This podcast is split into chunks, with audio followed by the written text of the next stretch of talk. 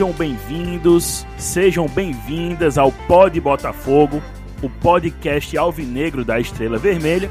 Eu sou o André Rezende, estava sumido, estou retornando como host desse podcast. É, estamos aí com o Paulão aí no DM, mas muito em breve o nosso querido Paulão da Regulagem vai estar aqui de volta apresentando o Pod Botafogo.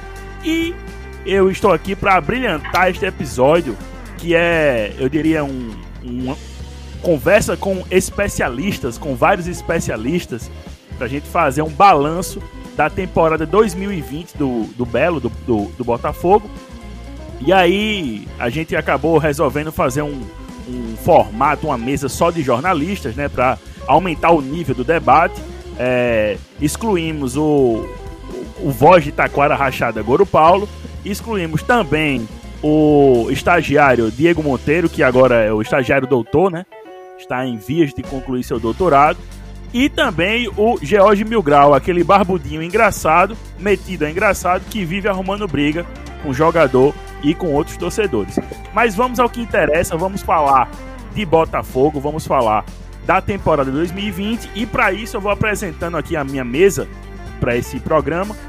E eu vou começar com um cara que eu gosto muito, é, vivo em pé de guerra com ele, pego muita briga com ele. é, é um cara que é meu amigo, que eu aprendi a gostar, infelizmente, mas que é, é, um, é, um, é um jornalista esportivo aqui de João Pessoa e da Paraíba, que para mim é referência, não só para mim, mas acho que para muitos jornalistas. E um cara que é meu camisa 10 na, no, no racha, pô. Na pelada, né? Meu querido Pedro Alves, dê aí o seu alô, meu irmão. Bom dia, boa tarde, boa noite, né? Pra todo mundo aí dessa, dessa turma de podcast que escuta a qualquer momento. Muito obrigado ao meu amigo André também, uma pessoa que eu admiro bastante profissionalmente falando. A gente briga, mas a gente se ama, né? É verdade. sempre, sempre a gente, a gente discute muito, mas briga é um modo de dizer, né? A gente debate muito, às vezes diverge, muitas vezes converge, mas a gente aprende muito um com o outro, eu acho. Então é um prazer estar aqui mais uma vez para debater um pouco sobre a temporada. Um pouco não, né? Acho que muito diante desses nossos colegas que falam tanto aqui hoje. só tem palestrinha, né, bicho? É, só tem, exatamente. Mas eu tenho certeza que, é, que tem muita coisa interessante para o torcedor ouvir, entender, compreender e refletir. Então, um prazer mais uma vez estar aqui no Pode Botafogo para debater essa temporada do Belo. Queria só dizer que lançar uma nota de repúdio aqui, voltar o modo do Maia. Pra, pra não entender porque o Goro Paulo não está aqui. Sinceramente. Um pedido entendi. seu, rapaz. Um pedido seu. Não, Pilantra, é cretino. Isso, isso jamais aconteceu. E queria novamente falar, só para finalizar, que o, o Paulão da Regulagem, quem inventou fui eu, viu? Numa grande homenagem aí para o Evandro Mesquita, aquele personagem do, da Grande Família, o Paulão da Regulagem, para o é nosso é grande Paulão, o maior comunicador aqui da Paraíba. Massa. Agora eu vou apresentar também outro palestrinha, um cara que já participou também aqui do, do Pod Botafogo, em uma entrevista que a gente fez com o então candidato a presidente, Alexandre Cavalcante, mas um cara que é, agora está numa, tá numa empreitada nova lá na Rádio Tabajara, que trabalha também né, com, com o Botafogo diretamente para o jornal União, que é o meu querido amigo Iago Sarinho. Dê o seu alô aí, Iago. Fala galera que nos acompanha aqui no, no Pod Botafogo. Uma alegria enorme estar com vocês mais uma vez é, nessa edição tão especial aqui do, do Pod Botafogo. Né? Tá abrindo o ano aí, então uma honra grande estar com vocês. Vamos tentar hoje ser o mais sucintos possíveis, possível, né? Pra, pra, pra ver se a gente consegue dar conta aí do, desse calhamaço de assuntos que a gente vai ter para tratar no programa de hoje. Pois é, vamos aí tentar. E a meta é, é terminar com menos de 3 horas, né? Acho que a gente consegue. e por fim, mas não menos importante, eu diria que é o projeto de jornalista litorâneo, a Pérola Bruta, que está sendo. É, pérola não, eu diria, né? A pedra bruta que está sendo lapidada para se tornar a joia da crônica esportiva paraibana. Um cara que já faz parte do nosso Pod Botafogo, já participou várias vezes por aqui. Eu diria que é, é um quinto ou sexto elemento, não sei. Mas é um cara que está sempre presente e acrescentando no, no, debate e não poderia ficar de fora desse, dessa mesa redonda aqui, virtual, né? Porque a gente está gravando por vias remotas. É, e a gente tinha que convidar, né? Tinha que fazer parte. E é o Iaco Lopes. Manda aí o seu alô, Iaco. Projetinho de jornalista litorâneo. Fala, André. Agradeço demais o, o convite eu gosto de voltar aqui no Bota Botafogo. Pessoalmente foi mais fácil me cortar, viu? Quando eu falava, porque eu tava, falando, tava falando, se me cortava, era mais fácil. E como eu tava dividindo o microfone, era mais fácil ainda, que só puxava o microfone e foi. Aqui vai ser mais difícil, mas aí é. a única coisa que eu sou especialista é em comida, viu? Eu não sou especialista em futebol, não. Ah, não, é, não. É, não, essa parte aí. As dicas gastronômicas meio, meio, de fora. Duvidosa, né? É, não, essa parte aí a gente não, vai explorar, não. Eu não vou nem comentar, porque eu não quero ficar indignado aqui no começo do podcast, Apresentada a mesa, eu queria pedir também que todo mundo que já acompanha o Pode Botafogo, né, siga a gente também nas redes sociais, arroba Pode Botafogo, P-O-D Botafogo, tanto no Instagram quanto no Twitter.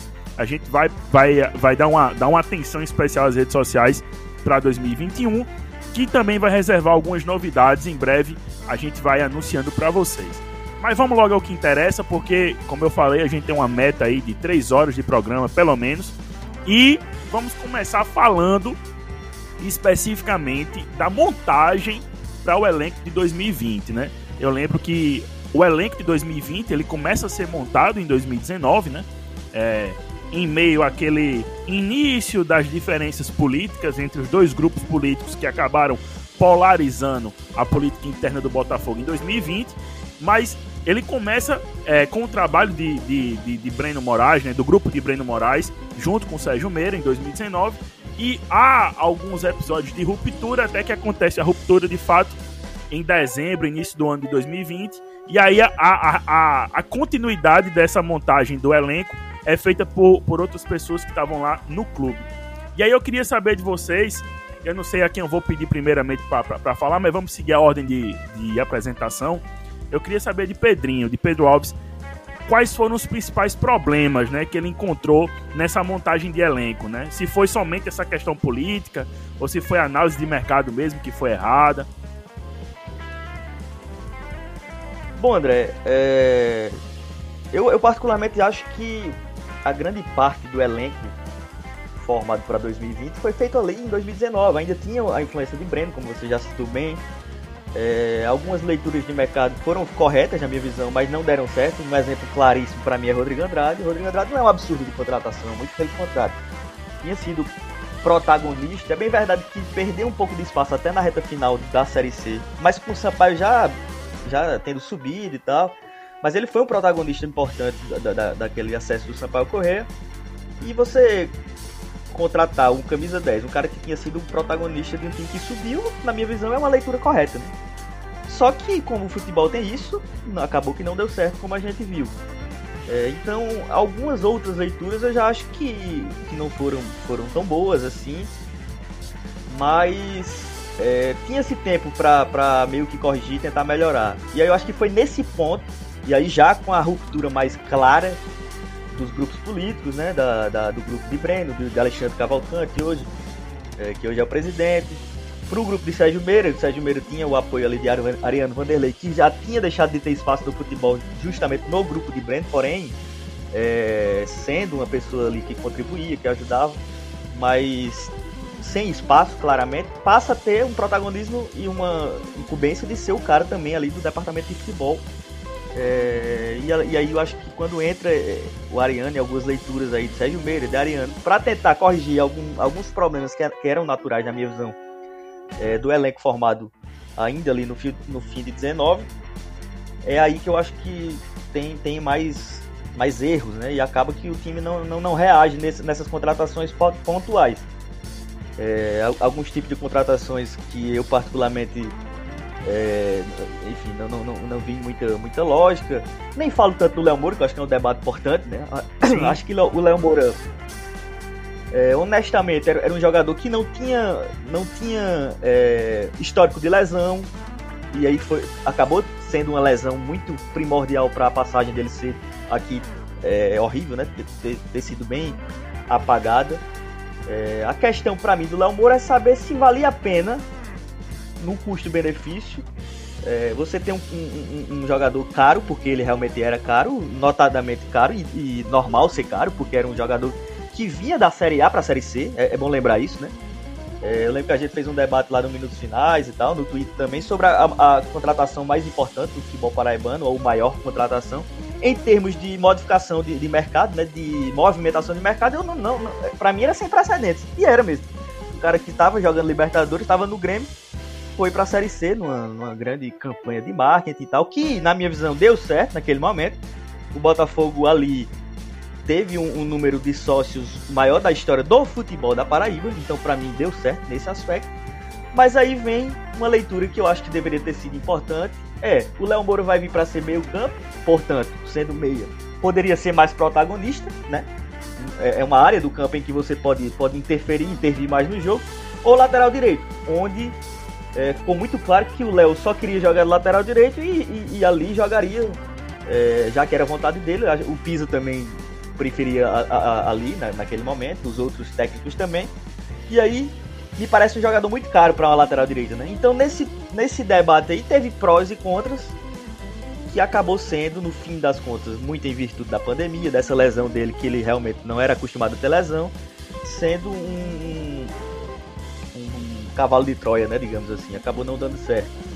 Mas já para passar para os amigos, eu, eu, eu acho que não dá para jogar só para a diretoria de 2020, né, a, a, a, que assumiu o futebol, e aí acho que a gente vai conversar depois, que era muito verde para o futebol, muito inexperiente, de leituras absurdamente ruins na minha visão, mas não dá para jogar só para ela, porque não foi só ela que montou esse time que veio a ser um fracasso no fim das contas do ano, é, lutando para não cair, com o Paraibano que não ganhou, enfim. Mas para mim a leitura rápida assim do elenco, acho que o, o, grupo que hoje assume e é muito mais experiente também tem sua parcela, porque lá em 2019, no fim do ano, renovou com muitas, muitas peças a pedido de Pisa, por exemplo, que na minha opinião não cabia mais, como o Elton César, por exemplo. Donato, é, né? Jogadores... Donato, né? Alguns jogadores que claramente não agregavam tanto e poderiam ser, é, é, enfim, ser cedidos para o mercado e tentar buscar nomes mais interessantes, né? E eu acho que é uma parcela que, que a diretoria, que hoje é o grupo atual, né, que, que, que voltou, tem uma certa parcela. Mas, para mim, a maior parcela, sem dúvida, é quem, quem tocou o ano inteiro do fracasso, que foi, sem dúvida, a, a gestão do Sérgio Beira. É, trazendo Iago Sarinho pro debate, né? Porque agora tem que falar o sobrenome, porque é Iago Iaco, né? A dupla sertaneja. É, Iago, Iago Sarinho, me diga uma coisa. É, muita gente criticou né, o Botafogo né, na montagem do elenco na questão do setor ofensivo. Né? Uhum. A gente tinha algumas peças né, que tinham sido trazidas a peso de ouro, como o Pimentinha. É, acho que até a renovação do próprio Kelvin também, né? Acho que foi, foi uma renovação que a torcida pedia e que se esperava muito dele pelo que ele tinha apresentado na temporada anterior. Mas eu acho que faltou ainda alguns jogadores, né, ali a engrenar de verdade, né? Tipo, até o, próprio Lucas, Lucas Simon, né, o argentino que foi trazido também, gerou uma expectativa muito grande na torcida, acabou não deslanchando. E para mim, pelo menos do meu ponto de vista, o setor ofensivo ele foi ruim o, o ano inteiro, né? O Botafogo desde o início até o fim é, pecou muito nessa parte ofensiva, dependia demais de uma bola parada, de de uma criação de jogada de um meia que acertava um chute e tudo mais. Não, a gente via que estava faltando alguma coisa ali. Essa parte também da, do, do, do setor ofensivo também foi uma, uma, uma questão de montagem, no, no, seu ponto de vista, Thiago? Olha, eu, eu acho que o, o, Botafogo tem um problema muito grande é, em relação à passagem de 2019 para 2020, que foi a saída do Clayton, né? E, e, não, e simplesmente não havia um jogador no, na, no mesmo nível, digamos assim, é, que pudesse ser uma peça de reposição para esse setor, porque era justamente o cara que fazia essa ligação e que quebrava as linhas no time do Botafogo, né? Então, quando, quando o Clayton sai do time, inevitavelmente o Botafogo ele, ele já teria uma queda de rendimento. Eu acho que isso já era esperado, né? Só que o problema é que nessa mudança o time apostou em algumas peças, né? E o Pedro cita algumas delas, por exemplo, o Rodrigo Andrade, que seriam esses caras da criação e que isso simplesmente não aconteceu. É, eu acho que o elenco do Botafogo, se você for pegar e colocar ele no papel, é, em momento algum ele, ele era um time para ter o desempenho negativo que acabou tendo ao longo de toda a temporada. É, isso desde o Campeonato Paraibano, ainda com Pisa. A gente vai falar sobre é, essa, esse momento ainda da série do Pisa mais para frente. mas eu acho que em nenhum momento o Botafogo foi um time regular ou que, ou, ou que convencia né, a, a, torcida, enfim, até mesmo nós, nós, aqui da imprensa. Então eu acho que esse é o, o, primeiro ponto. E sim, muito disso foi justamente o setor de criação né, do Botafogo, que, que ele não aconteceu. Eu, eu nem acho tanto um problema é, da peça ofensiva, que o, o próprio o próprio Lohan, enquanto esteve no time, é, apesar de ser um jogador limitado tecnicamente, mas ele resolveu em vários momentos. E que foi muito contestado, né? Foi muito contestado no início da temporada. Exatamente, porque era um cara mais pesado e tudo mais. Só que, é só que ele resolveu em muitos momentos, né? Ou seja, quando ele tinha, quando ele recebia a bola, principalmente pelo alto, ele guardava. Então, tanto é que, que teve mercado e depois acabou saindo do time, né? Então, acho que o grande problema sempre foi realmente o setor de criação e que tinha como pilar principal o Rodrigo Andrade, que é um cara que simplesmente não aconteceu no Botafogo né? E que, que aparentemente agora também no, no, América do Natal não encontrou o melhor do seu futebol, né? Que era é, o, e que chegou com uma grande expectativa vindo do, do Sampaio Correia, né? Como, como o Pedro também apontou, é, eu, eu, acho que é, em termos de contratação ele não foi uma contratação equivocada. É, era um jogador, inclusive, que muita gente pedia, né? Que era um cara que, que tinha ido bem. Contra o Botafogo, inclusive, em 2019, pela Série C, jogou bem em João Pessoa, né? Marcou gol e tudo mais. Então, é, eu acho que nesse sentido, se a gente for pensar na montagem do elenco de um modo geral, é, eu não acho que ela foi de toda equivocada. Agora, tem alguns erros que, que foram, que foram preponderantes. Né? Mas acho que muito mais é, do que uma ou outra contratação que não funcionou, por exemplo, o Pimentinha, é, que também era um cara que, que se pedia muito para o Botafogo trazer em outras ocasiões, mas eu acho que muito mais que isso, realmente houve, houve um problema de o time não aconteceu, não, não deu liga, né? E isso às vezes no futebol acontece. E aí a grande questão é que a, após a percepção disso, aí de fato faltou é, habilidade para poder lidar com essa situação. E acho que aí já entra também a, todas as questões do embrólio político, que, foi, acho que, a grande pauta do ano inteiro, de 2020 do Botafogo. Acho que isso também já começa, já começou naquele momento a fazer, a trazer influências. Né? E aí você tem a contratação do Léo Moura, que concordo também que foi, a princípio, uma contratação que, que não, é, não era negativa, o, o, impacto inicial que ela trouxe foi muito possível do Botafogo no ponto de vista do marketing, que movimentou o torcedor, enfim, uma quantidade grande de novos sócios, mídia nacional, novos patrocinadores que se aproximaram do clube com interesse pela exposição da marca e tudo mais. Então, no, a princípio, foi positivo, mas dentro de campo também não aconteceu. Né? E era um risco que se corria quando você contrata um jogador de 41 anos, né? Com 42 ele tá querendo jogar bola, inclusive, esse ano. Mas a, a princípio é um risco que, que socorria, né? E havia uma lesão, e depois a gente foi descobrir que, que ele já chegou com essa lesão. Tem gente que diz que, que o jogador não sabia que, que era tão grave assim. É, há outras fontes que já dizem que sabia, enfim, essa é uma questão que infelizmente é, vira uma briga de versões, né? mas o fato é que ele já chega ao clube com um problema é, e aí depois isso, vai, isso se agrava, né? No, no pós-pandemia, enfim, que é uma pausa muito grande e tudo mais. E aí acaba que esse jogador simplesmente não, não aconteceu no clube. E acho também que houve um erro de, de escolha, eu concordo. Eu acho que ele teria sido mais útil se tivesse jogado no meu campo do que na lateral. Né? Poderia ter, ter tido mais influência, mas enfim, foram as escolhas, inclusive o jogador também, é, de fato, ele preferia jogar na lateral, né? Por outro lado, por exemplo, você, te, você teve a vinda do Felipe, que era um atleta que. Eu, eu achava que seria o inverso, na realidade. Na minha, na minha visão, eu, eu entendi que o Amor era uma contratação que tinha mais chance de dar certo do que o do Felipe. Mas acabou sendo justamente o contrário, né? Que foi um cara que veio meio para baixo. Né? Ele sim veio, inclusive, com, com um histórico de lesão. Né? Foi a razão, inclusive, para ele poder ser liberado do clube que ele estava. Na Hungria, né? Se não me engano. E aí, e aí ele vem pro Botafogo e joga bola, vem, vem para jogar e, e, foi um personagem, acho que central para que o time pudesse, ao longo da temporada, resistir e conseguir se manter na Série C. Né? Então, eu acho que é, eu diria que, a, aliado a, aos problemas políticos e administrativos do clube, isso interfere sim no campo. É, é inevitável que interfira. O jogador não, não é acéfalo, ele sabe o que está acontecendo, ele sabe que tem um problema, ele sabe que isso de repente pode culminar com o fato dele receber ou não seu salário. É, e isso interfere no dia a dia do clube, enfim. Então eu acho que que aliado a isso também um pouco de azar. Eu acho que algumas contratações que, é, em tese, deveriam ter funcionado, elas não aconteceram e isso foi se resultando e criou aí uma bola de neve que, por muito pouco, graças ao Imperatriz, não, não levou o Botafogo para a Série B. Eu, eu queria tocar em um ponto e aí chamar Iaco pro debate, que é, assim, muito foi falado da questão da montagem do elenco e a gente tá falando também de contratações de, de certo peso, né, que geraram muita expectativa na torcida. Mas é, no decorrer da temporada, a gente viu que alguns desses jogadores que foram contratados, a, digamos, entre aspas, a peso de ouro, acabaram sendo é, deixados de lado pelo Botafogo no sentido de o contrato acabou e não houve interesse em renovar esse contrato, né? É, entre eles o Pimentinha e o Lucas Simon. O Léo Moura viria também a ser a ter o seu vínculo encerrado com o Botafogo mais à frente, né? Mas também antes do término do contrato.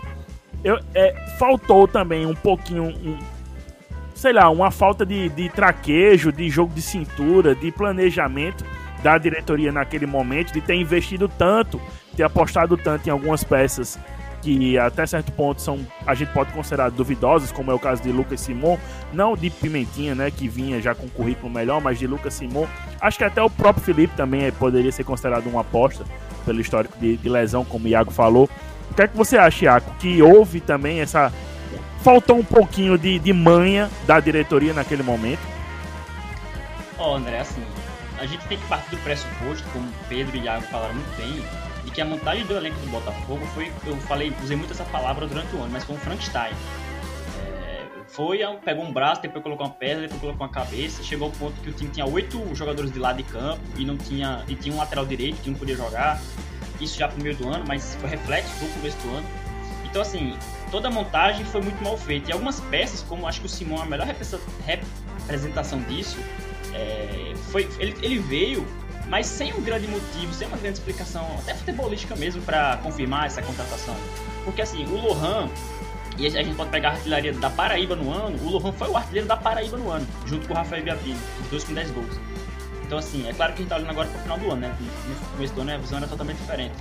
Mas o, que eu quero dizer é que não era necessário e pior de tudo, você passou por cima do treinador. E aí você já cria uma ruga que, que via de antes. Mas o meu ponto é que eu acho que qualquer contratação que a gente for falar do Botafogo e a gente for analisar, a gente tem que levar dois pontos em consideração. Para mim, quase tudo mudou quando o Pisa foi demitido. E aí a gente teve uma troca, de, é claro, passou quatro meses, mas depois veio a troca de treinador com o Mauro, que depois a gente vai falar melhor, mas com um desastre. E depois veio o Zimmermann, que já é um treinador que é bom, mas que não deu certo no Botafogo. É... E o outro ponto que a gente tem que levar em consideração para qualquer contratação é a pandemia. Porque eu, eu, falei isso já, inclusive aqui no Pode Botafogo, e eu vou repetir porque eu acho mesmo isso. Eu acho que se a pandemia não tivesse acontecido, a história do Léo Moura no Botafogo seria totalmente diferente. Porque é até possível, o... é bem possível, concordo, é verdade. Até, é porque, momento, até porque aquele momento, naquele momento, aquele jogo contra o Nacional a, a lesão passa muito pela pandemia, inclusive. Exa exato, exatamente. Porque é um jogador velho e, e, quando parou quatro meses sem fazer atividades muito longas. Ela, ela na, ela na realidade, só para completar, eu, lembro, eu fiz até matéria no período sobre isso. Ela é uma lesão ocasionada por uma longa pausa de tempo. Né? Porque ela já existia e aí o corpo arrefece na hora que volta o esforço, o esforço que não vinha sendo feito, né? Por mais que o pessoal estivesse treinando, aí acaba é, como se reativasse aquela lesão, entendeu? E aí foi basicamente, basicamente o que aconteceu. Exatamente. E, Mas assim, só rapidinho, é, também não dá, pra, não dá pra achar que o Léo bem também não. ia ser um jogador de intervir muito, né? Porque da claro. lateral direita é mais complicado. É isso em momento, em momento nenhum, mesmo na lateral direita, ele, ele, ele teve grandes atuações. Não teve um grande jogo do Léo Moura em nenhum momento durante a temporada. Então, mas aí, assim, para voltar. Primeiro que eu, é, eu ia falar dessa questão física, é exatamente isso que o Iago falou, porque eu lembro até que o Iago comentou isso com a gente na época, que ele teve um acesso mais. Uhum. uma fonte, uma fonte. Uma física. Uma fonte, é teve acesso mais próximo e, e, realmente a questão do Léo Moura física veio por causa da pandemia principalmente. Óbvio que já tinha sequelas de antes, mas o grande ponto foi a pandemia. Mas se a gente for trazer para antes aí para pegar a parte técnica, eu a, a, concordo plenamente 100% com isso que Pedro falou, que eu acho que é um erro absurdo você investir o seu maior salário do seu elenco para um lateral direito.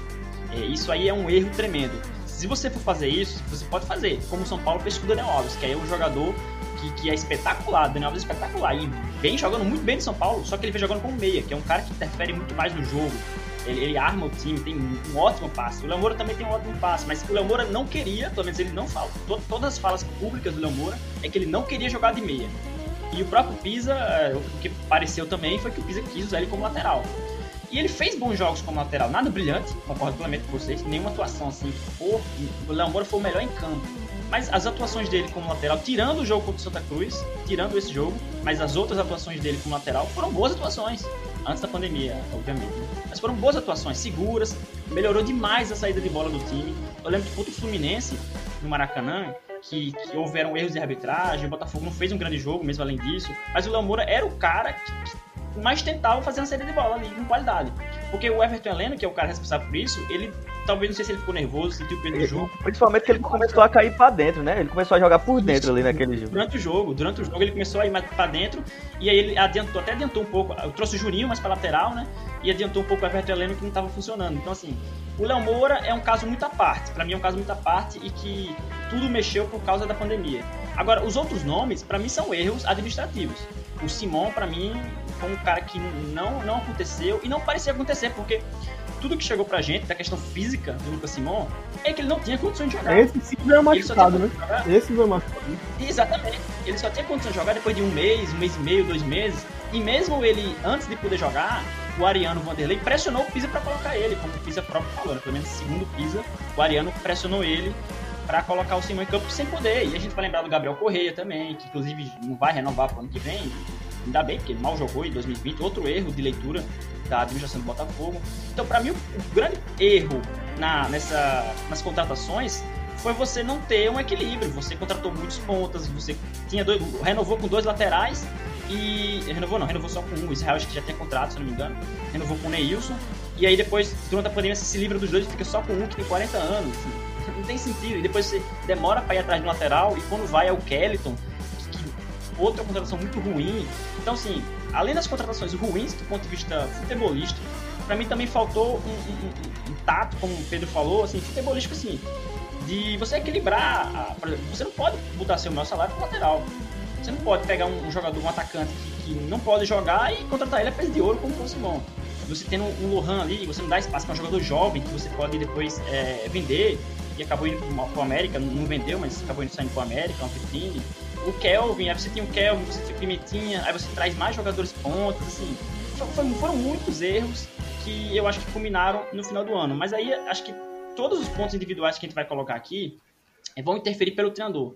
Eu acho que o time com o Pisa era um time, o time com o Mauro foi outro time, o time com o Zeman foi outro time e o time com o Pisa já foi outro quarto time. Para mim foram quatro times diferentes do Botafogo. E para mim, as atuações individuais foram muito levadas por isso. E aí a gente, acho que já já vai, André vai puxar um pouco sim da Copa do Nordeste, Paraibano, só para pincelar. Se você for assistir os jogos, não assistir os jogos, mas ver os melhores momentos do Botafogo na Copa do Nordeste, até a nona rodada, que foi quando o, o Pisa. Não, não, não, acho que oitava rodada, se não me engano. Nona ou oitava, por aí. Foi quando o Pisa comandou. As atuações do Botafogo eram extremamente seguras, burocráticas, mas seguras empatou com o Ceará fora de casa, venceu o CSA fora de casa, venceu o Náutico aqui, um jogo dificílimo, que quase tomou um gol no começo do jogo, recuou muito. Mas o que eu quero dizer é, é, o time do Pisa era burocrático, mas funcionava. E aí você encerrou todo esse trabalho, passou quatro meses, trouxe um outro trabalho que claramente não ia funcionar e não funcionou. Aí já trocou tudo de novo, aí trouxe diretor executivo, então foi uma bagunça muito grande. E para mim, as contratações todas que a gente falou aqui, é, a análise da gente sobre o Pimentinha, a análise da gente sobre o Simão, sobre o Lohan, sobre o Rodrigo, tudo vai, interligar, vai estar interligada com os treinadores. Só, já só que você. Diz aí. O André, já, já vai para outra pauta, só porque eu falei da, de alguns nomes da, da gestão anterior, né? Que fez o elenco ali em 2019, que viria a ser 2020. Para falar também da. Porque tem algumas leituras dessa da gestão de Sérgio Meira, né? Roteirista do futebol, que assim. São, ela, pra mim são absurdas completamente, assim. Chaveirinho. Por exemplo, Chaveirinho. É, Chaveirinho. Uma contratação naquele momento de Chaveirinho, ela não tem lógica. E foi ele que trouxe mesmo. Chaveirinho não foi. Chaveirinho pode não estar na minha é, conta. Ele, Lembra da sala do Ele não vinha. ele não vinha bem em algumas temporadas. Eu até eu lembro que eu botei no Twitter. Como é que você contrata Chaveirinho? Será que você não viu como ele foi no Campinense? Com problemas físicos, viu? Recentes.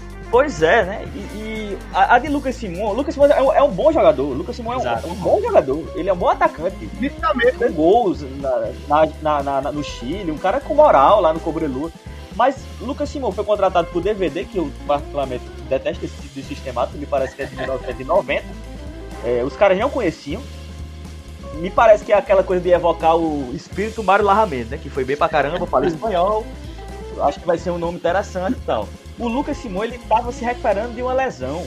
é, que ele tinha uma lesão séria que ele teve, né? E, e não tava Exatamente. Jogando, que não jogou em 2019.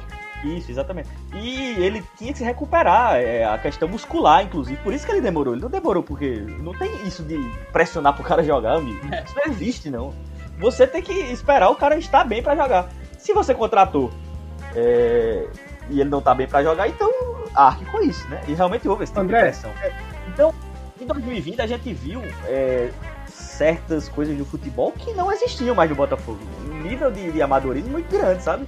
De leitura, de, de, de, de, relações e tal. E eu acho que isso foi o grande ponto para a gestão Sérgio Meira é, ser muito ruim no futebol. E isso vai desaguando num clima ruim que vai. Vai, vai, vai continuar. Tem uma questão de gestão que foi complicada, sobretudo em relação a técnicos, a relações e tal, que a gente vai debater melhor. Então, é, é, é uma turma que não estava preparada para fazer futebol. Na minha visão, muito claramente foi isso. Fala, Iago, você chamou aí? Chamei. É, era basicamente só para dar uma pincelada, que acho que tem um, tem um fator importante. É, para mim, é o grande ocasionador, além da falta de experiência é, da, da diretoria nesse processo de montagem, de contratações, que era, é, eu acho que, pelo menos, não me recordo de uma gestão que tenha sido tão é, suscetível às pressões da torcida como a gestão do Sérgio Meira. Perfeito. Eu acho que, perfeito, eu acho perfeito. que é, isso, é um ponto isso ficou muito claro ao longo de toda a temporada, em praticamente todas as contratações que o Botafogo fez, elas tinham sempre um foco é, em agradar a torcida e ter algum retorno de marketing. A, o, as, as, estratégias de marketing dos clubes elas são fundamentais. Acho que hoje mais que nunca. É só que ela não pode estar aliada apenas ao fato de, de, de, de ser positivo para, para, para a imagem do clube. É preciso ter algum, algum astro né, de, de qualidade técnica ou, ou, de comprovação de que aquela, é. de que aquela contratação ela vai surtir efeito. Né? Então, acho que. Exemplo, eu, eu, diria, eu diria, Iago, eu diria que o, a parte do marketing, uma contratação, ela é, é parte. Né? Ela, é, ela, ela é um dos motivos pelo qual o, o jogador tem que ser contratado. É um extra, não né? é um plus. Né? É um plus. Ela, ela é secundária. É, é, um, é, é um extra, né? Se o jogador pudesse ser bom tecnicamente, se enquadrar dentro do, do orçamento do clube e ainda trazer resultado de marketing, aí perfeito, né? Mas se só os outros dois pontos já funcionarem, vale mais do que você trazer alguém só pelo marketing. E para mim, por exemplo, a contratação do Lucas Simon, ela é muito assintomática nesse sentido. Porque você tinha um cara como o Lohan, que, como a gente conversou antes, é um jogador que tecnicamente não, não era tão. Enfim, é, era limitado, mas que é um cara que faz gol. Quando ele recebe, especialmente na bola aérea, ele é competente né, em marcar, faz bem o pivô, é um cara muito forte fisicamente. Então esse jogador ele vinha dando conta do recado. Só que a torcida do Botafogo não gostava do Lohan. E o tempo inteiro pressionava por um atacante, pressionava por um atacante, e aí o time foi buscar o Lucas Simon, que acho eu que em condições físicas adequadas teria dado certo. Porque a, a, nas partidas em que ele, que ele conseguiu jogar, ele tecnicamente a gente via que ele é um cara que tinha qualidade. Por exemplo, tecnicamente eu não tenho nenhuma dúvida que ele era superior ao Lohan. Só que o cara tinha um problema físico e ele também era caro.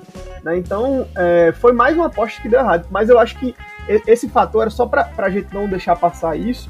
Esse fator da, da pressão da, da torcida é, de, de, como essa diretoria não conseguia lidar com esse tipo de pressão e acabava tentando encontrar remédios rápidos e, e falhando nesses remédios, é, eu acho que tem muito a ver com isso. E isso tem a ver com o que Iaco destaca também, no sentido de que a, o Botafogo, em vários momentos, teve muita gente para algumas posições, poucos atletas para outras posições, né? Ou seja, naquela velha lógica de que muito, muita quantidade e pouca qualidade. É, e isso comprometeu sim o, o balanço do time ao longo da temporada, né? Tanto é que em vários momentos o, todos os treinadores em algum momento tiveram que fazer alguma improvisação é, de, de, em, em, determinadas posições do time por conta de lesão, enfim, ou, ou até mesmo por qualidade técnica também de alguns atletas. E aí, enfim, só pra gente não deixar passar isso batido. E, e para mim, esses, foi perfeito esse ponto que você trouxe, porque eu me lembrei de uma coisa. A, a gestão Sérgio Meira usou a torcida para terceirizar Total. a culpa. Usou isso o tempo todo, porque essa questão de a torcida pediu aquilo, a torcida quer aquilo, é, quem, quem toma a decisão é o dirigente.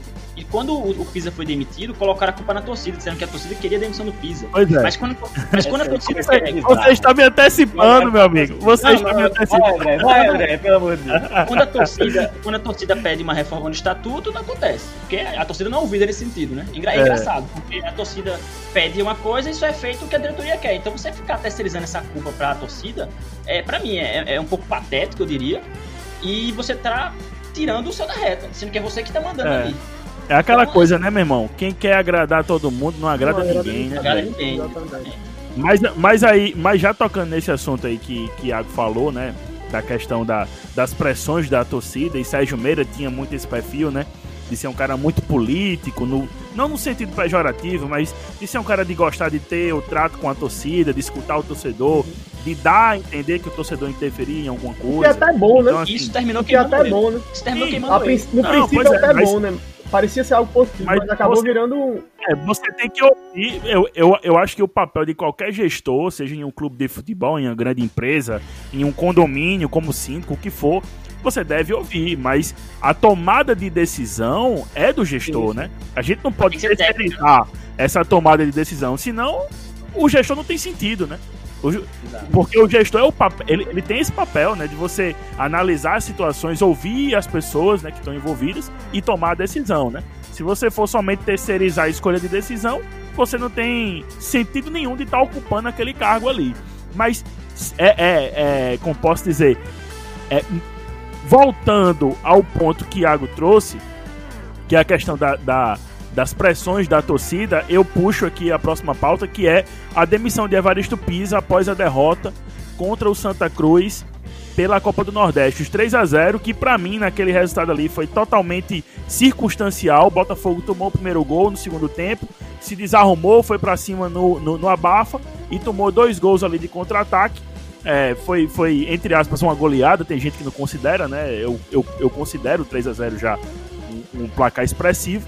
E aí foi usado como um, uma espécie de bode expiatório para demitirem Evaristo Pisa, que já vinha sendo fritado há muito tempo pela torcida, né? Ou por grupos de torcedores, grupos organizados de torcedores, para que é, o Evaristo Pisa caísse, né? E que de fato caiu com é, incríveis, eu diria, duas derrotas na, na temporada. Uma para o Fluminense, né? Pela Copa do Brasil, e outra, e outra para o Santa Cruz pela Copa do Nordeste, ambas fora de casa. É, muita gente diz que o, o, time não vinha engrenando, né, não apresentava um futebol é, vistoso, que animasse o torcedor e tudo isso acabou pesando. Isa também tinha consciência e a diretoria também que é, as pressões de 2019, né, da temporada fracassada que foi 2019, viriam também à tona em 2020, então tudo isso também acabou é, se somando à pressão que estava sendo vivida naquele momento e a diretoria decidiu demitir Pisa que falou pra gente aqui neste Pode Botafogo que após o jogo o presidente chegou para ele e falou que bola para frente, cabeça erguida, vamos planejar o próximo jogo que era já o contra o Nacional de Patos. E aí no dia seguinte convo convocaram ele para uma reunião e informaram que ele estava demitido.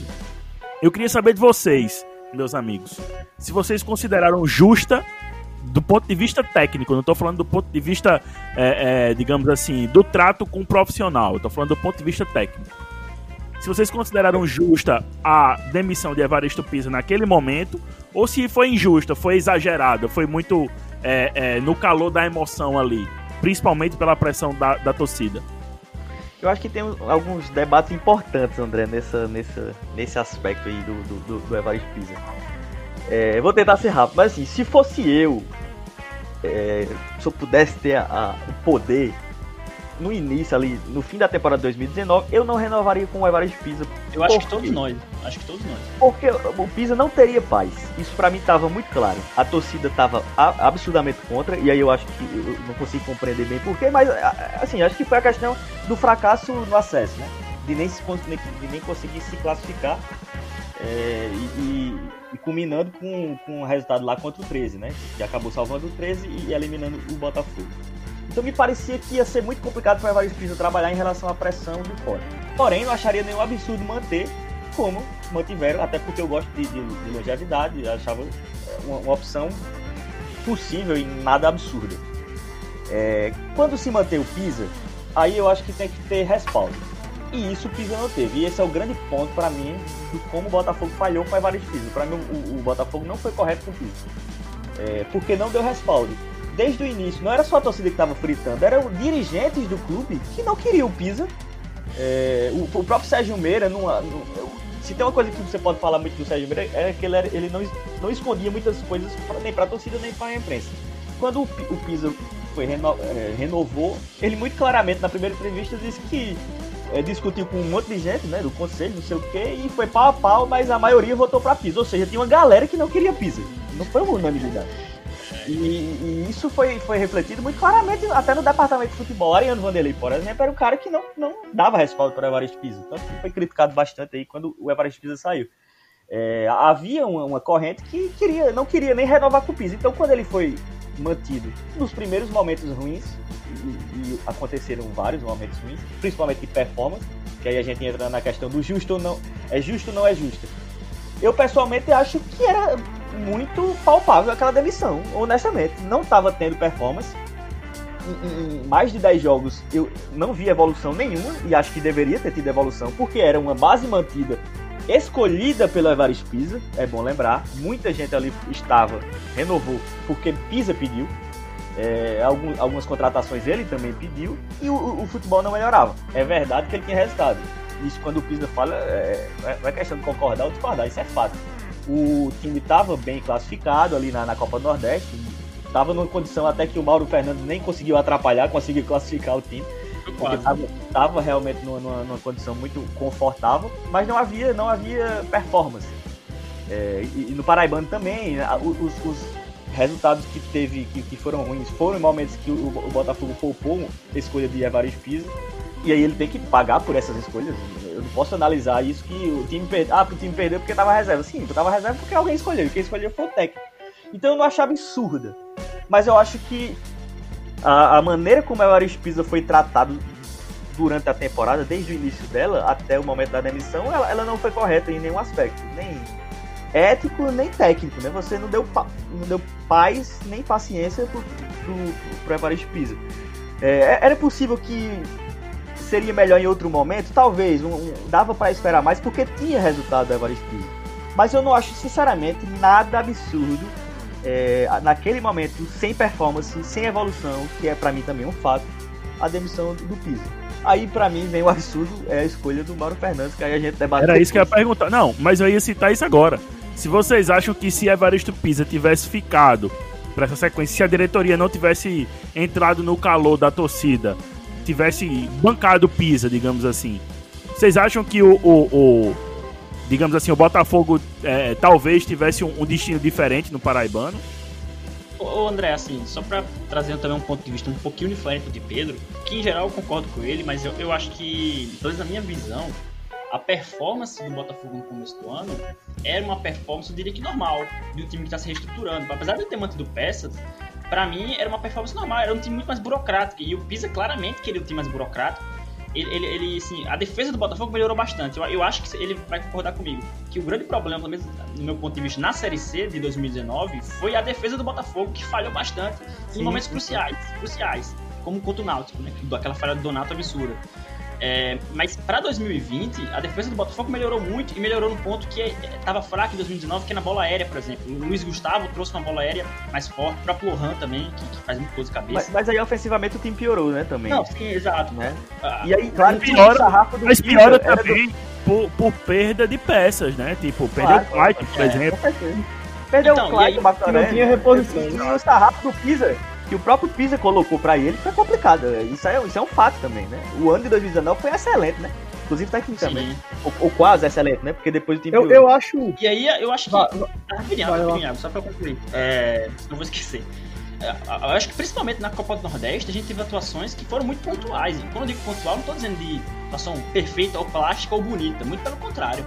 Mas atuações extremamente burocráticas que trouxeram resultado. Isso é até uma discordância que eu tenho muito com o Pedro, gente no futuro vai trazer isso mais à tona, mas é que eu sou um cara muito mais resultadista do que de futebol arte. Então, assim, o Pisa, o cara ganhou do CSA fora de casa, que é o time de Série B, empatou com o Ceará, que é o time de Série A fora de casa, é, venceu o Náutico, que é o time de Série B, venceu o Imperatriz, que naquela época era um time forte ainda. O Ceará foi uma ótima partida, acho que a melhor partida do ano, se eu não me engano. Uma das melhores. É. Agora, contra o CSA, foi um acidente. Um acidente ter ganhado aquele jogo. Foi horroroso. Os dois times foram Os dois times, né? Os dois times foram muito ruins. Sim, e, outro, ah, outros jogos também, o Confiança aqui em João Pessoa foi uma atuação tenebrosa do Botafogo. Que o Confiança foi muito melhor e, por sorte, um gol de Dico ali, achado, completamente achado. Mas é, esses gols de Dico achado parece que só precisa com Pisa, entendeu? Esse que é um ponto, e não é por acaso, eu pelo menos não vejo que seja por acaso. Então, só para responder já a tua pergunta agora sobre o Mauro, assim, para mim, se o Pisa tivesse permanecido, não tivesse sido demitido, é, eu, eu, não tenho nem dúvida de que a performance, pelo menos no Paraibano, seria totalmente diferente, seria muito melhor. Você não tem nem dúvida, nem dúvida. Claro que a gente mas aí no si, então. É um exercício né? mas, de futurologia. É, mas aí me permita. Então, assim, só, mas só para trazer. Rapidinho, desculpa. É, mas só para trazer um ponto um pouco diferente do de Pedro, que eu acho, pelo menos particularmente, que time do Botafogo de 2020, de Pisa, comparado com o de 2019, ele era mais feio, era mais burocrático, era pior, mas trazer resultado tanto quanto. E um time como o Botafogo, um time de Série C, um time que, que busca é, colocar seu nome ali, não é um time assim, que chega na Série C, tem que ser campeão. Por exemplo, quando o São Paysandu, o Remo tá na Série C, é um time muito grande na Série C. Você vislumbra que ele seria competitivo, né? E continuaria é, competitivo. Pra mim ele era competitivo. E esse ah. é o meu ponto. Então eu acho Oi, que pra mim, é, pra mim era assim absurda a demissão. É só, só, isso. Minha vez. Fala, Minha vez, né? Agora vai. Desculpa, Fale Vou tentar. Não, eu acho, eu acho que tem, tem. Quando a gente, quando a gente vai para essa avaliação aí, se, se, se, teria sido melhor continuar Pisa ou, ou Mauro, eu acho que é uma avaliação que é frágil porque Mauro Fernandes não é mais treinador de futebol. Então eu acho que na realidade é, é, é, é fácil essa, essa dualidade aí, porque em qualquer é, circunstância isso, normal não, não, tem como comparar. Everest Pisa é um treinador de futebol e Mauro Fernandes é um ex-treinador de futebol que tem uma história legal. É isso, rapaz. Uma... É, mas isso é fato. Rapaz, ele conseguiu sintetizar. Ele conseguiu sintetizar. eu, acho, eu acho que. O cara quer, o cara quer aparecer no, no, na, na, no, nas artes aí do, do Pode Botafogo. Então, só com todo respeito, com todo respeito ao, ao, Mauro, mas enfim, é um cara que, que tem uma história muito o paraibano pelo E na década de, de quando? 80, né? 70, sei lá. 80. 80. É, é, então, 80. É, é, eu acho que isso, isso é básico. Então, assim, eu, eu eu acho que a, a demissão de Evaristo Pisa, na realidade, ela não acontece em 2020, propriamente dito. Ela é um resultado, um pouco do que o Pedro apontou aí, ela é um resultado de 2019. É, ele, ele não. Eu, eu, eu sou mais um dos, dos que também defende que não era para ter renovado o Evaristo Pisa. O trabalho já não. Já, ele já tinha perdido a mão do trabalho, já não havia mais confiança dele com a diretoria desde aquele episódio lá do churrasquinho no Holandas Prime. Então, é, a, a gente lembra bem que naquele momento ali tanto o Pisa como a diretoria, aí, especialmente a diretoria, não tiveram, é, não souberam trabalhar, não tiveram mão para poder trabalhar com, com aquela situação, para gerenciar aquela crise. Né? E, e quando a gente vem para 2019, aliás, para 2020, muito claramente isso ainda estava em voga, isso ainda estava na pauta. Né? E eu acho que também já foi, foi colocado isso aqui. É, Ariano Vanderlei e, e Evaristo Pisa viveram em, em, em, período de guerra o tempo inteiro, né? Um, um, um estocando o outro quando era possível, né? O Ariano o tempo inteiro fazendo críticas veladas ao trabalho do Pisa, para nós da imprensa mesmo, sempre que a gente pedia alguma opinião com relação a isso, ele era muito claro. O Sérgio Meiro o tempo inteiro inseguro em afirmar qualquer tipo de coisa, que eu acho que foi, na realidade, a grande razão do fracasso dele como presidente do Botafogo foi justamente não, não ter sido um cara que tinha poder de decisão, né? E é, e é um pouco que, que André colocou: quem quer agradar todo mundo não consegue agradar absolutamente ninguém. Então, quando o Evaristo Pisa é, é, demitido, eu acho que isso é um fruto ainda de 2019 e, claro, também já dentro do, do escopo da disputa política do clube, que ali já estava claro que iria acontecer. Né? Então, isso para mim é, ficou muito evidente. E aí, se você me pergunta, na época, o que é que eu, o que é que eu dizia, eu, eu, acho, eu fui uma das pessoas que achava também naquele momento que, não, que já havia esgotado o período do, do Pisa no Botafogo. E aí é, os resultados são importantes, mas eu também, aí, nesse caso, sou do time do, do que o rendimento é fundamental. Então, é, e, e para o torcedor do Botafogo, para quem acompanha o Botafogo, a história do Botafogo, sabe que rendimento é também importante para o clube.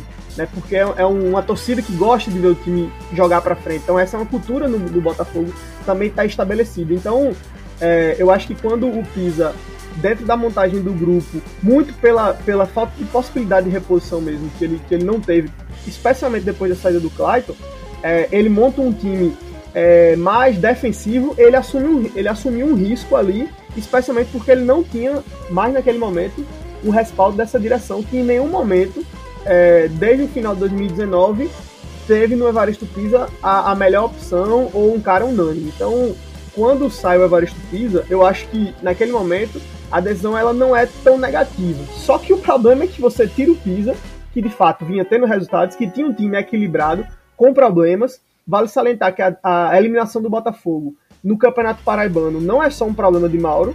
É, Pisa deixou o Botafogo devendo muitos pontos na competição, né? Empates o São Paulo A, Cristal, a por exemplo. situação do Botafogo quase não se classificar é totalmente a Exatamente. Mas, É, mas aí, é, mas o aí- inverso, é o inverso, por É. exemplo, em relação à Copa do Nordeste, que estava muito bem na Copa do Nordeste, Não, mas, mas não aí- no Paraibano. Mas aí são escolhas que ele faz. Só que o. Paraibano, é, Iago, aí nessa hora do você pensa em planejamento, o que é, que é mais importante pro Botafogo e o que é mais palpável? Vencer o Campeonato Paraibano, ganhar vaga na Copa do Brasil e, e de novo na própria Copa do Nordeste, sem precisar ir pra pré-Copa do Nordeste, ou tentar mais uma vez chegar na final da Copa do Nordeste? Acho que pra mim. Rapaz, claro. eu discordo um pouquinho Falou. dessa. mas- Eu, mas- eu discordo um pouquinho dessa, dessa visão aí de que a culpa foi de Pisa na questão do Paraibano. O Botafogo Não, se assim, classifica em primeiro no grupo dele. Ô, e André, o, Botafogo caiu por uma, por por uma questão circunstancial de ter ido totalmente desarrumado, desmantelado para um clássico com uma vantagem calma, de 2 a Calma, 0 são, duas, tem- são duas Não, mas- coisas aí. A Iago, a rapidinho, eliminação do Botafogo no mata-mata tem a ver com o Mauro. A quase não classificação, que foi por um detalhe, o, a- o merecimento era o Botafogo não passar É de fase. Contra o CSP, onde, onde venceu, Mas, mas o o CSP foi muito melhor. uma Oi? vitória e dois empates. Isso. Uma vitória e dois empates. Isso não foi a culpa do Pisa, não. Uma vitória e dois empates se classificou. Então, assim, eu não acho, não, que, que, sinceramente a caída do Mas, mas, tem mas, algo mas co- Pisa, colocar nessa situação de na última rodada ter que vencer seu jogo, é a última rodada. Eu tô falando do Botafogo, o time com maior investimento. Mas, mas aí foi É, por causa do empate não se classificar. Um empate com o Campinense que não tinha treinador, um empate com o Souza lá, que aí eu entendo, o empate com o Souza lá eu entendo, e uma vitória contra o CSP chorado e foi a pior Tem um empate com, mim. e aí você tem empate com o São Paulo Cristal ainda com Pisa, péssimas atuações no Campeonato Paraibano. Não, não tem como negar que o, traba o Mas, trabalho não exemplo, era. o Bota- O trabalho não era livre de, Botafogo de, de contestação. Pisa, contra Botafogo Pisa contra o Campinense ganhou todos os jogos, se eu não me engano. Todos os jogos. Então, esse jogo que o Botafogo tem contra o O Campinense. que, não- o que não quer dizer uma muita coisa, né? Enfim, eu, eu acho o seguinte, é porque o filtro do Campeonato Paraibano, jamais, no caso do Botafogo, pode ser condescendente pro investimento que o Botafogo tem. Ele tem que ganhar o Campeonato É, Paraibano concordo. desfilando, com um time reserva, inclusive. Isso eu concordo. Com um time reserva. É, é, o o que grande o Pisa é o achou que ia fazer e não conseguiu. naquele- naquela, naquelas escolhas do Pisa, que são legítimas, beleza. Ele se colocou numa situação ruim, ma- mas Sim, faz parte do planejamento até. Mas o time reserva, o time tem que vencer por certos jogos. E o Pisa não conseguiu. E, e não, e não não é- é venceu, que como a- jogou mal, né? A, a dificuldade pra classificar, ela, ela teve muito mais a ver com o Pisa do que o pobre do Mauro Com que chegou naquele momento. Como pra mim, a eliminação é toda. Toda não, porque os jogadores têm culpa também, mas é quase toda do Mauro Fernandes, que conseguiu perder uma, uma, uma vantagem de dois gols. Não, e fora semifinal. que joga, Numa escolha inventa, dele, inventa um esquema tático, inventa um esquema tático nunca treinado, nunca jogado por um jogo decisivo quando você tinha uma vantagem, né? Que era só cozinhar a partida e enfim. Assim como, como o Mauro não conseguiu evitar a eliminação na Copa do Nordeste, que o Pisa encaminhou muito bem encaminhado. E Também é outra É, questão. ne- nesse caso é justamente inverso, né? Nesse caso é justamente inverso.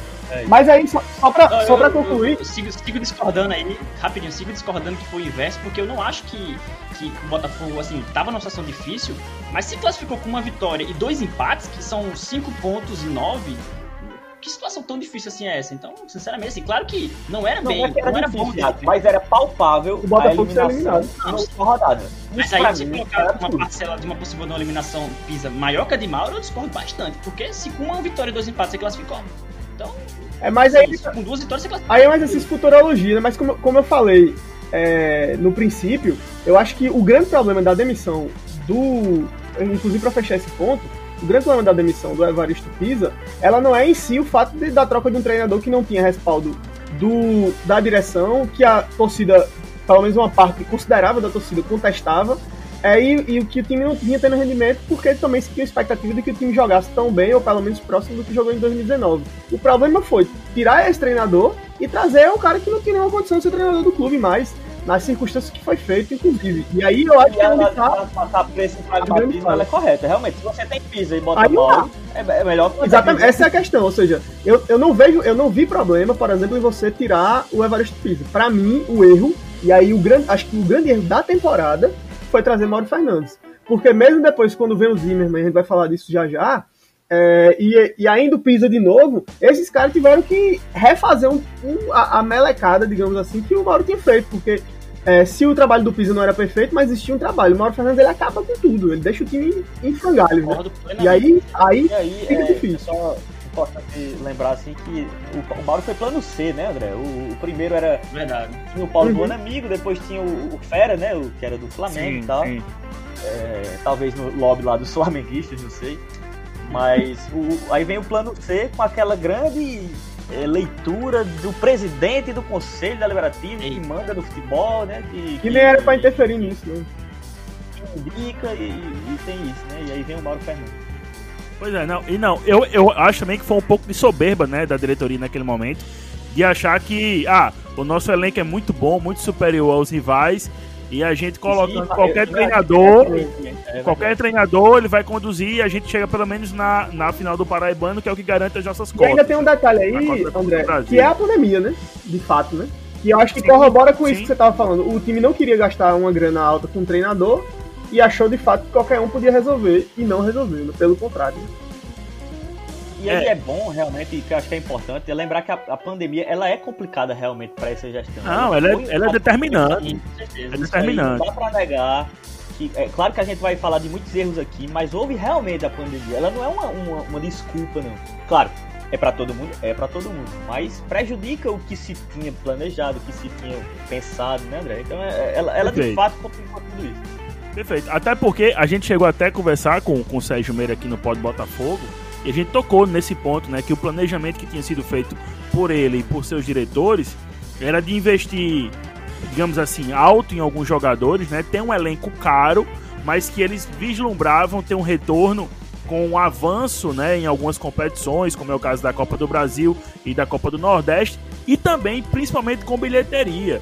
Se a gente for pegar o ano de 2019 do Botafogo, né, o ano da receita histórica, né, da tão falada receita histórica, é, o Botafogo teve uma receita muito grande, um volume muito grande de recursos que vieram de bilheteria. É, porque o Botafogo fez quartos de final, semifinal e final de Copa do Nordeste no, no, no Almedão com casa cheia.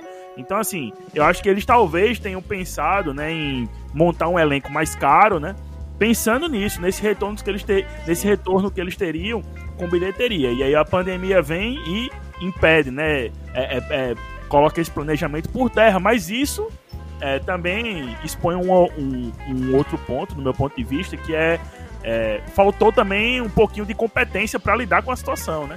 Porra, se a gente tá sem. Tá, tá, tá, no, mas a turma já era inexperiente pra, é. sem pandemia, né? Imagina pois é, pois é. É. faltou cortar na própria carne, de repente enxugar mais o elenco, dispensar alguns jogadores caros, enfim. É, mas aí vocês já acabaram também falando um pouquinho de, de, Campeonato Paraibano, que foi um ponto que eu tinha separado aqui, né?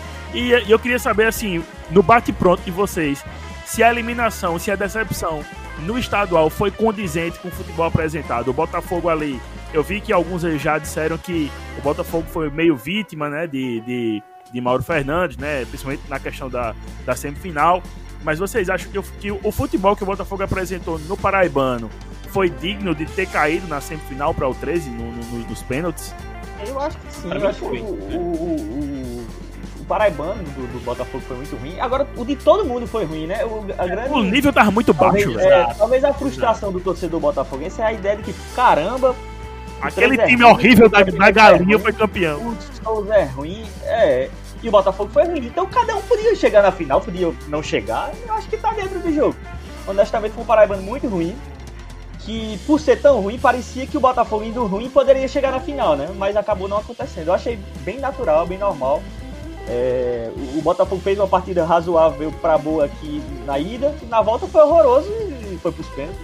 Deu, aconteceu. Deu, deu só pra azar, Eu né? concordo. E, e só para acrescentar, o Campinense foi vice-campeão com quatro derrotas do campeonato todo e o Botafogo só teve uma derrota que foi aquela contra Na realidade, só tinha um time, só tinha um time que eu acho que merecia ter sido campeão paraibano, que era o Atlético Cajazeiras, né? Que acabou que, que acabou por, por, pelo não merecia de maneira alguma. Merecia. Como é que merecia? Não chegou nem na. na, na, na, na também, também não concordo, não. Mas eu digo, eu, digo, eu digo do ponto de vista do, do rendimento que teve em algum momento. Tava jogando bem, tava direitinho ali, aí volta e não consegue se classificar. Exatamente. Estando em primeira, é bem lembrar. o grande problema do, do Atlético é justamente o, o pós. Merecia é, não. O, o, grande problema do, do Atlético é justamente o pós-pandemia, né? No, até então o time vinha bem, né? Antes, antes da última rodada. O time que melhorou. E aí caiu pra caramba. O time que melhorou bastante foi o Souza. O único que melhorou depois da pandemia foi o Souza, reforçou. Mas eu acho que, é, eu acho que é, eu acho que é fundamental a gente entender que esse paraibano foi um dos piores tecnicamente falando, né? E Era isso que eu ia dizer. né? Eu acho que nenhum time mereceu ganhar essa porra, velho. Que Mereceu não, mereceu. horrível, É aí, campeonato a feio do é. O caralho. campeonato foi muito ruim é. E O pior campeonato que eu vi na minha vida. Eu Era pra ter ficado, 98. era pra ter ficado, era pra dona Mi- Michele ter pegado a taça, ter deixado lá ter mesmo lá na, na sede. Não. E o 13 Ah, encerra essa porra sem campeão. E a acabou. federação não merece também esse Também título, merece não, viu? É mesmo, né?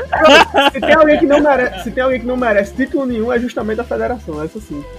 Uma das, uma das grandes tá culpadas pelo caos.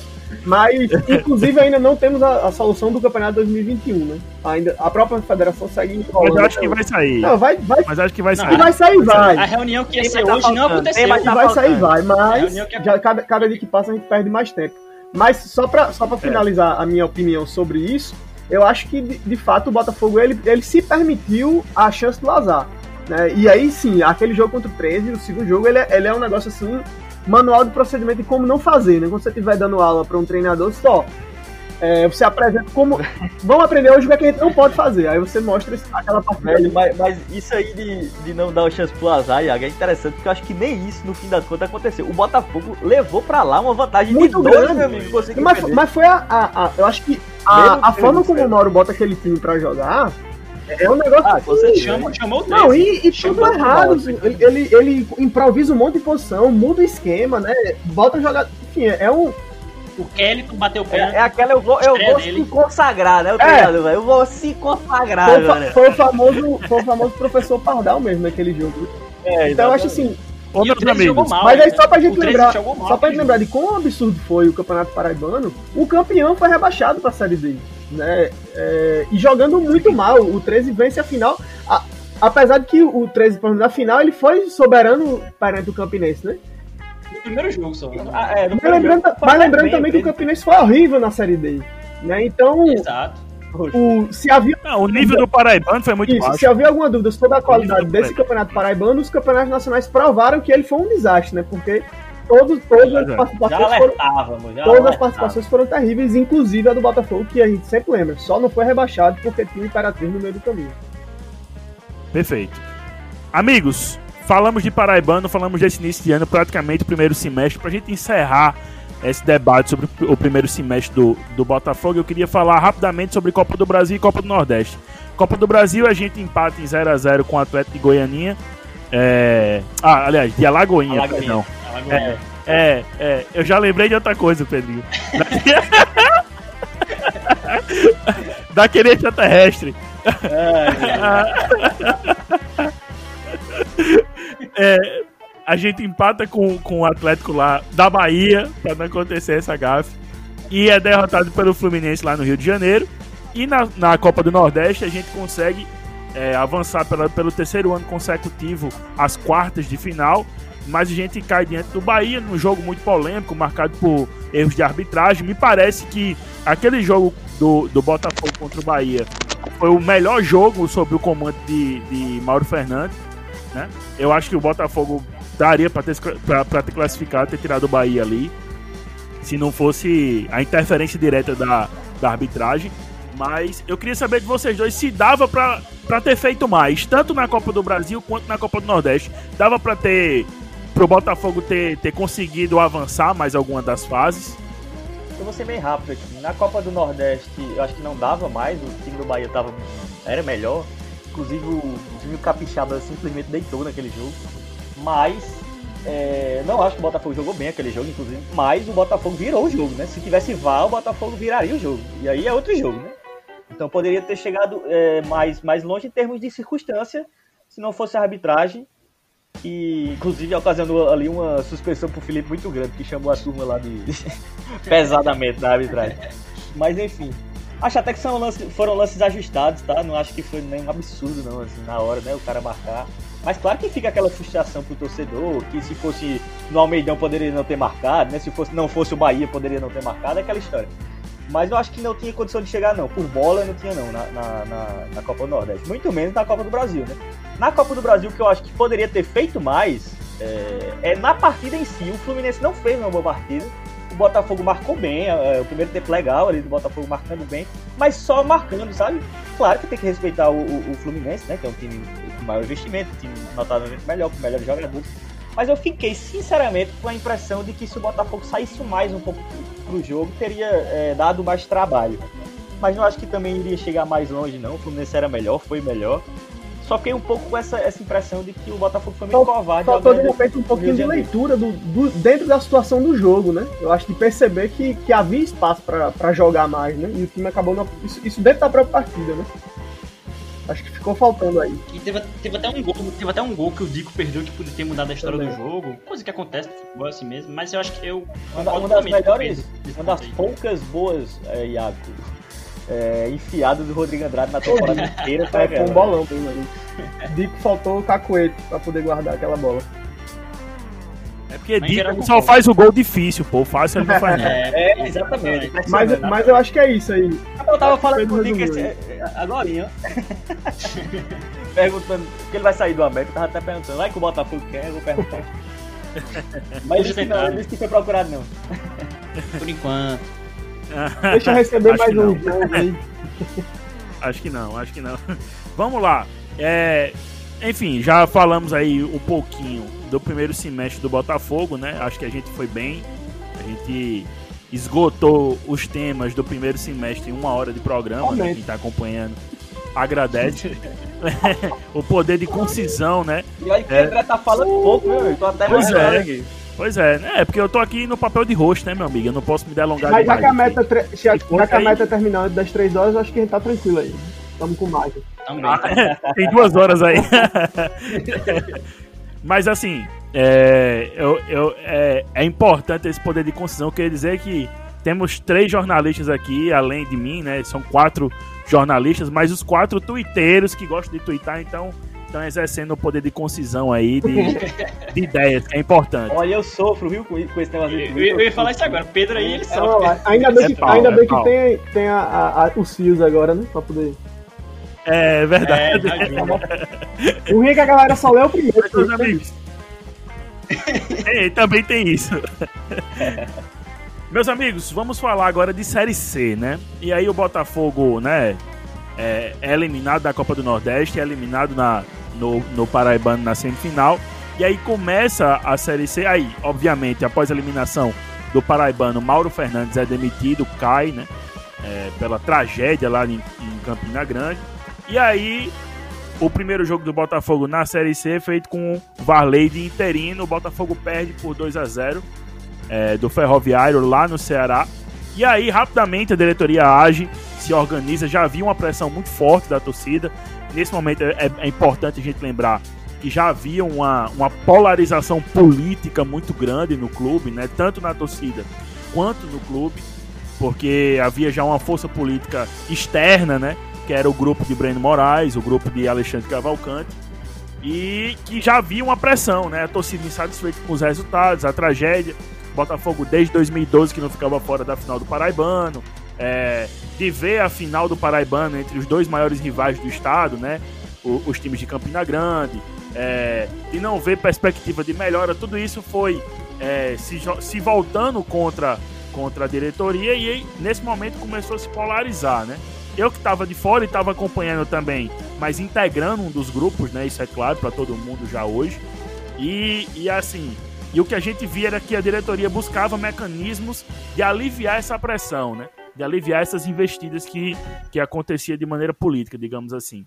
E aí é quando a gente tem, acho que um capítulo importante na, na temporada 2020, que é a contratação de um executivo de futebol pela primeira vez na temporada, de fato, né? É contratado um profissional que trabalha com, o ramo, que é o Edgar Montemor, vindo lá do Santo André, do futebol paulista, e também a chegada do Rogério Zimmermann, do, do é, treinador gaúcho, né, com, com larga passagem pelo Brasil de Pelotas, que é, gerou uma expectativa muito boa nas pessoas, e aí foram, foram duas peças, duas contratações que fizeram, digamos assim, a balança se inverter, né? A torcida que tava é, corneta, pegando no pé, chiando mesmo, reclamando, fez, não, opa, os caras agora agiram bem, trouxeram duas peças importantes, e agora vão começar a vir os reforços, e aí foram aquele, houve aquele pacotão de reforços, que vocês depois aí podem entrar es- especificamente em cada um dos jogadores que vieram, mas assim, é, eu queria que vocês comentassem nesse papel fundamental, né? Na remontagem praticamente do Botafogo, né? Que o Botafogo ele é um até o primeiro semestre, né? Por conta da pandemia. No segundo semestre, digamos assim, na competição da, da, da Série C, ele passa por esse processo de reformulação, inclusive na sua parte de estrutura de futebol, né? Do departamento de futebol. É, o. É importante lembrar, acho que, para esse debate que eu acho, eu acho interessante, é lembrar que o Sérgio Meira, ele pessoalmente, mas acho que a gestão, mas ele pessoalmente achava que o, o executivo de futebol era um gasto a mais, né? Então, tanto que ele não, ele não contratou para o primeiro semestre. E aí quem cuidou foi o Ariano Vanderlei, ele mesmo então. É, o Renato Beltrão também, né? Aquela cúpula mais. O Varley também acumulou. O Varley também, exatamente. Perfeito. É, depois de muito, muita, muita discussão sobre isso que eu acho que teve internamente, e próprio, como o André falou, a, o fracasso do Campeonato Paraibano, houve uma pressão, né? Muito grande. E aí o Sérgio para mim, faz o grande acerto da sua gestão, que é ter um pouco de humildade e contratar um executivo de futebol que, para mim, é claro que a gestão atual, que agora é atual, que no momento era oposição, mas agora é atual, vai capitalizar a ideia de que é, chegou e resolveu e tal, e, e, foi muito importante realmente, né? Acabou fazendo umas coisas rápidas ali, umas contratações, do jeito que teve, um pouco tempo que teve, e foi importante, né? É, por exemplo, Marcos Aurélio e tal, a própria volta da Evaristo Pisa. Mas para mim o, o, o Montemor ele é, ele é o cara mais importante dessa tentativa desesperada de se manter o que acabou acontecendo. Ele tem uma intervenção no mercado importante, e aí pode se discutir se contratou caro demais ou, ou, ou, de menos, enfim, se vai ter coisas no futuro que eu não sei que é possível que tenha, de débitos trabalhistas, enfim. Mas o Montemor tem uma, é um cara do mercado, né? É o que faltava no Botafogo, sobretudo numa gestão inexperiente nesse sentido, no mercado atual. É, e o Montemor traz peças que para mim foram fundamentais, né? O Vitinho é uma delas, o Rodrigo é uma delas, o próprio Ramon, que é questionado, mas é uma delas, um cara que fez, fez alguns gols importantes aí é, nessa Série C para ajudar na manutenção. É, o próprio David Batista também, né, que acabou fazendo o gol mais importante no fim das contas. Enfim, ele, ele dá um, faz uma intervenção no elenco que melhora um pouco o time. Não melhora ao nível de lutar por uma é, classificação, longe disso toda a Série C do Botafogo foi para se manter. Quase não se mantém, mas ele, na minha visão, foi o grande acerto da gestão do Sérgio Meira. É, outro ponto importante, rapidamente, que só para pontuar que é importante a contratação do Felipe, né, que não é do Montemor, mas é da gestão Sérgio Meira, também foi outro acerto dos poucos. Mas eu acho que o Montemor, mais do que o Zimmermann, né, e aí acho que os amigos podem falar do Zimmermann, ele, ele chega, melhora o time porque tava até arrasado tecnicamente com o Mauro Fernandes. Então, claro que melhorou. Melhorou sim. Para mim, muito claramente melhorou. Até o momento, inclusive, que ele foi demitido, acho que o time estava evoluindo, uma franca evolução clara, mas não tinha resultado. E aí, numa tentativa de, de, de choque ali, de, de, vestiário, pelo que eu apurei também, havia muitos atletas que, embora estavam correndo e jogando, participando dessa evolução, estavam incomodados com muitas coisas do dia a dia com o Zimmermann. E aí o Evaristo Pisa deu uma calma muito clara, uh, cristalina realmente, muito maior para o elenco e o elenco conseguiu se salvar. Mas falando do Montemor, para mim foi uma peça fundamental porque ele veio do mercado, conheceu o mercado conseguiu trazer peças como o Vitinho, como o Rodrigo, como eu já falei, que foram muito importantes na, na manutenção do Botafogo na Série C. É, André, eu, eu, eu vou nessa mesma linha de Pedro, no sentido de que acho que o grande acerto na realidade do Botafogo em toda a temporada foi justamente a vinda do executivo de futebol, que na realidade é um arremedo de um erro, né? Porque o erro começa quando o clube opta, e aí uma decisão de fato do Sérgio Meira, por não ter essa função, não ter um, um, um funcionário, alguém especializado na área da, nessa área da gestão de um executivo de futebol, que hoje, por exemplo, tem o Francisco Salles. Aí você pode questionar ou não o profissional, mas que o clube precisa ter um profissional é, dentro da área, um executivo de futebol, isso é básico hoje para uma equipe que se coloca na condição de, de profissionalismo e que quer avançar dentro do futebol. Então eu acho que quando o Montemol vem, de fato, é, ele é essa mudança de chave. Não, não que ele seja o cara mais, o melhor profissional possível no mercado, mas é um profissional, um cara que chega dentro de uma terra arrasada, dentro de uma bagunça que era a gestão do futebol do Botafogo, que organiza. Tem algumas saídas, por exemplo, lembra que o Lohan sai já com ele no, no, no, no clube, e, e, de fato o Ramon veio depois, mas não. Até por ser de uma, de uma característica completamente diferente, mas acho que, por exemplo, o Lohan vinha melhor como atacante. Mas enfim, tem algumas peças que saem nesse processo da vinda do Montemor, mas chegam outros. Para mim, por exemplo, o Rodrigo, acho que desde o Plínio foi o melhor zagueiro que o Botafogo teve. Desde então. É verdade, muito, eu acho. Eu, eu, eu tava até pensando realmente, nesses dias e acho que ele é um dos melhores. Realmente é um zagueiro acima, assim, o cara que tinha uma saída de bola, que contribuía é. com o time, não só defensivamente. Né? E, e o é Vitinho, esse realmente é um grande jogador, assim, o Vitinho outro também dos melhores dos Exatamente. aí. Então, esses né? dois caras, fora outras posições que vieram, que foram importantes também, mas acho que Rodrigo e Vitinho são dois jogadores que não estavam de modo algum no radar do Botafogo, e que se não fosse esses profissionais, esses caras não tinham vindo, e acho que sem eles dois teria sido ainda mais difícil o time ter se mantido. Então, eu acho que esse é um profissional que talvez que em outro momento na história do clube pudesse ter um impacto ainda maior, né? Mas foi importante demais para o Botafogo. Com relação ao Zimmer, eu acho que é um, é um treinador bom, de fato. O time vinha e melhora, mas, mas ficou muito claro também que havia um problema na relação dele com os jogadores.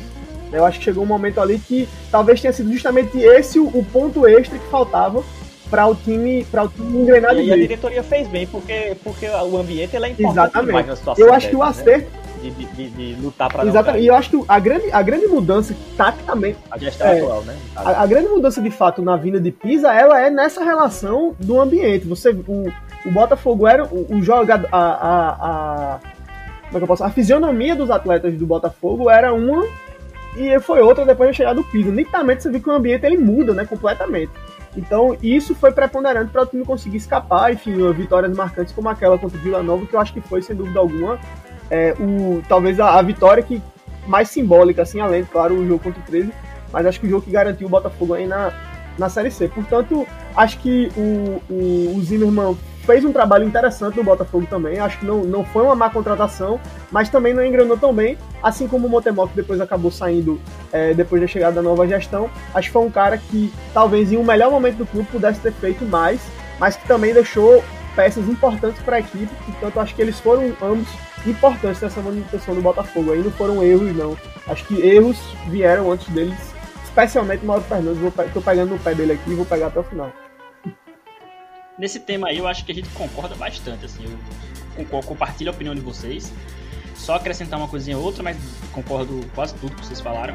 O Edgar, o próprio ponto do Edgar é que ele é um cara que vem de um mercado muito caro e ele é uma pessoa muito cara trabalhando com futebol. Então ele vem do Santo André e antes do São Bernardo, de, de anos com São Bernardo, mas é um, um, um futebol que, que, um futebol paulista que desde a terceira divisão você já tem transmissão de jogos com renda. Assim, é, é outra história. Você não tem a torcida. Voltou pra lá, né, Iago? Pra você ver como Voltou. Já, isso, já tá no Santo André. Inclusive, levou muito jogador de volta do que tava no Botafogo. É, e Série A1, né, velho? É, Série A1. Né? Que Eu paga mais do que a Copa do Nordeste aos, aos, clubes lá, pô. Os clubes é, pequenos e... recebem mais do que o Botafogo recebe em Copa do Nordeste.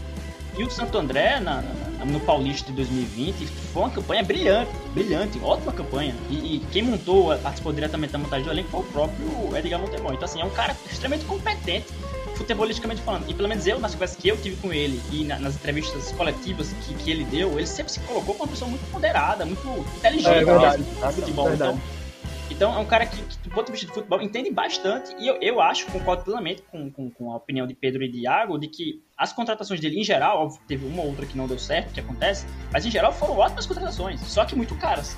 Esse é o porém, né? E o Botafogo não é um time que estava com condições financeiras de ter jogadores muito caros. E aí não é culpa do Edgar, é culpa da diretoria que foi permitindo e, e, e acabava que tinha que permitir, porque senão ia cair. Eu tinha que a, a fazer uma certa loucura para manter o time. E aí, eu, já falando sobre o Zimmerman, para mim o Zimmerman foi um, fez um trabalho ruim. Coloco isso, pra mim foi ruim o trabalho do Zimmer, mas eu acho que ele foi um pouco de vítima da situação, sinceramente. Inclusive, ele perdeu muitos jogadores durante o campeonato. Foi uma troca de jogadores constante, semanal. Então, assim, é muito difícil para o treinador. Ele tinha o Lohan que estava funcionando, estava fazendo gol. O, próprio Zimmer gosta bastante de centroavante, com a característica do Lohan. E estava funcionando legal. É, não, não do ponto de vista técnico, mas do ponto de vista de gol mesmo, de ser efetivo. E aí ele perdeu o Lohan e teve que colocar o Ramon. O Ramon que estava funcionando muito bem como um segundo atacante, e teve que ir para ser travante e aí não funcionou. Fez, fez seus golzinhos, um outro, mas não funcionou muito. Mas em geral, o, o conseguiu crescer. Ele trouxe o Vitinho para ser primeiro volante, funcionou bem. É, assim, o trabalho foi ruim, para mim foi ruim no geral, no contexto geral. Mas eu acho que ele foi um pouco mais de vítima da, do contexto como todo, sabe assim? Então, o, o, o, grande ponto de virada, que aí eu concordo, não lembro nem se foi Pedro Iá que falou, mas que essa troca do Zimmerman pelo Pisa veio no momento certo e perfeito. Porque o 13, por exemplo, para fazer uma comparação, o 13 com o Márcio Fernandes também estava num problema parecido com o do Botafogo. Foi até o final, de né? crise assim. Exatamente, e foi até o final. E aí foi um dos. Porque o 13 não tinha quem trazer mais. Primeiro que tinha problema de salário, então se demitisse ia ter mais um problema trabalhista. É, ia ter que trazer outra pessoa, não sei se ia conseguir trazer um treinador competente. É, o Márcio fazia um trabalho muito fraco no 13, mas não, não tinha como trocar. Então o 13 não conseguiu fazer o que o Botafogo fez. E o Botafogo fez no momento certo, com o cara certo, e acabou dando certo no final das contas. Mas para mim a grande virada de chave é essa. E, e, e, a questão do Edgar, para mim, foi um dos grandes acertos do, do, ano. Não tinha como manter, realmente, do ponto de vista financeiro. A, a reformulação do Botafogo para 2021 não cabe mais o Edgar Montemor. Mas é um cara que, para mim, deixou um legado futebolístico bom no Botafogo. Meus amigos, eu queria saber de vocês, direto, direto, papum. Foi a pior Série C dessa fase moderna do Botafogo, de 2014 para cá? Foi não, hein? Foi não. É, em 2017 a coisa foi mais difícil, porque chegou na última rodada tendo é. que vencer. O Botafogo tinha que vencer a partida. É claro que é, a, a, condição também de você pegar o rival direto de quem vai cair ou não vai cair é, é complicado, porque você fica numa nuance ali de. na iminência de, de. como aconteceu, né? O 3 abriu o placar. Naquele momento o Botafogo tava na Série D. Mas é, o, e diria mais, inclusive, eu acho que o futebol de 2017, naquele momento da ruindade, foi pior do que estava sendo agora o de 2020. Então, e teve o, bônus, teve o bônus do Imperatriz também, né? Esse ano, facilitou Isso, a vida do Botafogo. o bônus do Imperatriz. Eu concordo com o Pedro nesse, nesse ponto aí. Eu, eu discordo do seguinte, no seguinte aspecto. Eu acho que 2017 a gente fez um primeiro turno bom e houve uma digamos assim, perderam a mão do meio pro fim, né? Aí foi quando a coisa complicou. E outra coisa, que aí eu vou usar até um, um argumento de vocês mesmos, que eu concordo. O Botafogo só não caiu esse ano porque havia o Imperatriz. Se não houvesse o Imperatriz, os dois times da Paraíba teriam sido rebaixados. Eu tenho plena certeza disso. Eu tenho plena certeza eu disso. Eu também acho. Eu só, eu só, eu, eu, eu, não sei se eu entendi a pergunta, mas eu, se foi a série C inteira, realmente, é, eu acho que no geral, essa foi pior, eu concordo, porque teve um momento muito bom naquela Série C do Botafogo. Muito bom, inclusive o Botafogo virou o turno em terceiro. Ganhou do CSA aqui, no Almedão, enfim. Se a pergunta foi em relação a jogar mais, aí eu concordo que foi Não, pior o futebol, agora. O futebol, o futebol, você pegar os futebols de 2017 e 2020, qual foi o pior? Não, foi pior agora. Agora, o momento ruim de 17 e o momento ruim de 2020, o, o de 17 é pior. E a situação na última rodada, para mim, claramente é pior em 2017, que tinha que ganhar o jogo, entende? É que o Botafogo perdeu mais em 2017, se eu não me engano. Mais derrotas. seis derrotas seguidas, né? Seis, é, Esse ano acho que foram quatro, se não me engano foram quatro nessa Série C. Porque empatou muito o Botafogo. É, então, perfeito. É, perdeu mais em 2017, também tem, tem isso. Apesar de eu lembro, eu lembro que eu olhava pra, pra tabela e dizia, porra, velho, eu, eu peguei a tabela 2017 e ia comparando, né? Diz, caralho, nessa rodada aqui o Botafogo já tinha tantos pontos em, em, em 17. Só que é, essa série C de 2020 ela foi completamente atípica, porque ela teve um, um time bônus, né? Era o time bônus, é, era o Imperatriz. Quem pegava, ganhava. Então, assim, a, a, nota de corte, eu tava colocando a nota de corte com 22, 23 pontos, 24 pontos. Não, foi muito mais baixa. Aliás, foi mais alta, né? Do que normalmente era antes, né? Porque antes era mais baixo, se não me engano, era 21, né? 21. Em 2017. É, é, até, até então ninguém com 21 tinha caído, né? Pois é. Mas, Perfeito. Mas... O Botafogo fez 21. É, fez exatamente. E, e, foi, então, eu, eu acho que... então, foi o primeiro time que fez 21 pontos e não caiu, é, né? Eu acho que em termos de rendimento, eu acho que em termos de rendimento, é, não, só para corrigir, ninguém que fez 21 caiu. Ah, que havia caído, entendeu? Sim. Aí, Sim. mas, mas é, eu acho que talvez pelo rendimento essa tenha sido pior. E, e o drama no final. Né? Acho que o fato de jogar contra, contra o rival é, é decidir da forma como foi a partida. Né? Acho que realmente é um negócio que vai ficar na memória aí. Não, o drama, o drama do, do, último jogo foi pior, sem dúvida. Quando o Sampaio e o Botafogo abriu o placar. Mas, tá, mas a, a, em tese. Mas, o Botafogo estava na Série D na última rodada, de Isso, 17. Em 2020, eu acho que não. em tese. Eu, não, eu concordo contigo nesse sentido. Eu acho que em tese, assim, pela, pelo, olhando pelos números frios e pela tabela, 2017 foi pior. É, mas eu acho assim que uhum. pra, pra quem acompanhou essa reta final. Não, foi tenso demais. E, e, e, todo o embrólio do ano, velho. A gente tem que lembrar que a gente viveu 2020 completamente atípico na vida em sociedade, né? Então, todas as coisas agregam, né, a, a essa atmosfera. E o ano foi pior, do Botafogo em 2020, né? Não ganhou, não foi nem para Paraibano, é 17 terrível, campeão, né? Só, só faltou para completar se falta rebaixado, né? Se fosse, se, se tivesse sido, digamos assim, essa, essa última cereja no bolo da morte, né? Teria sido ainda pior. Do bolo, do bolo de O bolo- fezes. é, exatamente. Eu quis aliviar, mas tudo bem, né? Ó, Mas eu acho que tem é um isso número mesmo. interessante, Iago, que em 2020, eu tinha até fiz aqui, já deixou, achei. Em 2020, o aproveitamento do Botafogo, todos os jogos, foi 48% dos, dos pontos, né, digamos assim. O do 13 foi 46%, ou seja, é, é quase igual. Do 13 do Botafogo e o 13 terminou rebaixado.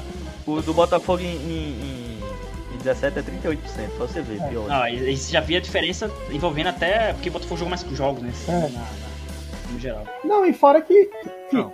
de fato tem, tem o lance do Imperatriz, né? Que isso faz toda a diferença, né?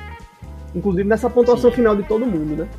Mas. Até porque o Pisa voltou pegando Imperatriz, né? Teve aquela sacode, agulhada Exatamente.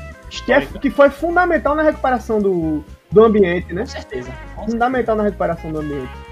Agora, eu também. queria, aproveitando, eu não sei se tá, vai chegar ainda, André, me desculpe se chegar, mas assim, sobre o Pisa, que eu achei uma coisa importante. Ele salvou, salvou sim, tá, tá lá na história, foi importante novamente. Mas me parece que é muito claro, o, o Botafogo, ele teve alguns, uns cinco jogos mais ou menos, né? Eu, eu acho que o Botafogo só teve uma copada, que foi o É, Vila Nova. E, e ela, foi, ela foi totalmente responsável pelo, ac- pelo, pelo acesso, digamos. Concordo. Tava na Série D e subiu pra Série C, né? Esse ano. E, e só teve uma. É muito difícil você, só, nu- numa situação dessa, estando atrás, só com uma copada, conseguir a, a, a, a reviravolta. É bom lembrar que o, o- o outro jogo que venceu foi o Imperatriz, né? Foram só quatro vitórias. Não, cara. Depois o, O o, O 13 Ferroviário, ajudou, né? Ferroviário com a E o mais. 13 ajudou, O Ferroviário com a então, mais. é isso que eu ia é, dizer. A, a- a manutenção do Botafogo, pra mim, muito claramente, tem muito mais a ver do, com o 13. Porque Que o foi não conseguiu grandes resultados, na minha visão, nessa, nesse momento, sabe? Ele não conseguiu, além de, de Imperatriz, vencer outro jogo em casa. Não Exatamente. conseguiu. Mas o 13 foi tão ruim, tão pior, e o Botafogo conseguiu é, se manter. A diferença É o que, pra- o que manteve, Pedro, o Botafogo. O que, rapidinho, o que manteve o Botafogo na Série C foi o. o empate. Um empate. Um empate. Você pode pegar qualquer empate o que o Botafogo não venceu o 13 na competição. Então, exatamente, qualquer empate, pega aí o empate que o Botafogo teve contra, sei lá, o Jacuipense. Aquele empate ali contra o Jacuipense salvou Na o Botafogo, realidade, porque a diferença foi de um 2000, ponto. 2020 meio que relembrou os anos 2000, né? Entre Botafogo e 13, né? O 13 desfilou em cima do Botafogo ao longo da temporada, né? Tanto dentro da Série C, a eliminação do Paraibano, né, que era algo que fazia um bom No tempo contas, o que, o que resolveu pra mim é justamente a copada em, em Goiânia, porque não tá na aquele conta jogo não tá. Só, só pra reforçar o, o que você tá dizendo, né? o- quando o Pisa assumiu, ele chega no, no jogo contra o Imperatriz, aí o Botafogo tem, fora esse jogo, o Botafogo tem mais dois jogos em casa, né? Que são dois empates. Um contra o Remo e depois contra o próprio 13. né? Isso, exato. Ele jogou três empata- jogos, venceu E um, depois né? empata, que ele tinha que vencer. É. E depois empata de novo. Aí tem o empate com, com, com a Jacuipense, né? Na, Botafogo. o Pisa- aliás, tem a derrota pro Paysandu, né? Na 17 que empata Isso, com a perde Jacuipense, um então e 13, empata né? E aí, Isso. e aí depois o empate com o Perde pro Paysandu. Exatamente, perde pro Paysandu. Portanto, É. foi basicamente uma vitória, três empates e uma derrota. Chegou. Exato. Mas é, conseguiu fazer o time. Não, não, não. São Não, duas tá errado, vitórias. duas dois- vitórias. São duas vitórias, um empate e uma derrota. Porque a, a Isso, Jacuipense não era, não era Pisa, não. Foi Zimmermann. Esse ainda era jogo E, e aquele jogo, aquele jogo contra o Jacuipense, que pra mim, sinceramente, tirando a, vi- a vitória contra o Vila Nova, que, que foi um grande ponto, e o empate contra o 13, tirando esses dois jogos, o que manteve o Botafogo foi o empate contra o Jacuipense, que foi gol do David Batista. Também. Então, David Foi Batista importante demais o Botafogo Foi importante demais o Botafogo. Foi, foi o que Se a gente analisa o jogo em si, contra o Bota- Botafogo e 13, foi, foi um lucro danado pro 13, né? O Botafogo Foi. fez até uma boa partida. Não, o Botafogo Bem melhor. criou, teve volume, de- criou boas chances e não fazia quantidade gol. Parecia o, parecia o cenário perfeito pra tragédia Exatamente. pior. Exato. A quant- Aí o Neto A Baiano. quantidade de gols que o, que o Botafogo perde no primeiro tempo, assim, criando, o- a, a defesa do 3 era uma peneira, né? O Botafogo passa fácil. Criado, é, exato. É que- Jefferson. Jefferson salvando o. Mas assim, o time fez o que, o, o, o que não vinha fazendo o Botafogo fez. Conseguiu criar, aproveitou-se da, claro, da fragilidade do 13, que foi absurdo, cheio de zagueiros, cheio de volantes. Muito buraco. Pois é. Mas o Neto foi lá na primeira vez e fez tava uma David Batista, que entrou e guardou, né? foi atrás Foi o cara que guardou, né? Craque, craque, craque. Sim, e aí entra o Max Aurélio, né? Sim. Em contratação no fim das contas. Que bola, Pra mim não jogou bem nesses jogos, mas decidiu. né? que bola aquela do Marcos Absurdo. É, o cruzamento é fantástico, realmente. Aí é isso, ele, e ele volta muito nisso. Marcos Aurélio, se, se, se, se o futebol tivesse substituição limitada como tem o futsal, ele seria um jogador maravilhoso e ia jogar até 50 anos de idade, né? Batendo falta É, e, e cruzando bola. Só que de fato Vai ficar, vai ficar. né? Mas eu cheguei, eu cheguei até a comentar, eu não lembro com quem foi, é, lá, no, lá no clube, né? Que Marcos Aurélio, quando ele chega, ele faz uma, uma partida muito boa contra o Imperatriz. Faz uma partida melhor ainda contra o Vila, ele jogou contra o muito bem. Imperatriz, André, contra o Imperatriz, tu é rei, André. Tu, não, André, não, André, meu amigo não, André. Guarda, guarda três, é pé de Eu tinha guardado. fantástico. Eu tinha guardado gol, eu tinha guardado, tinha guardado. Contra esse Imperatriz, né? Não é nada contra o Imperatriz, mas esse Imperatriz não existe, pô. E com jogador a mais. Sim, sim. Detalhe. Pois é. Exatamente. O jogo que ele Desde joga o bem mesmo é contra o E, Vila. e, e goleiro reserva. Contra o Vila Nova ele Mas, joga mas, mas muito. o que acontece com, com, com o Marcos?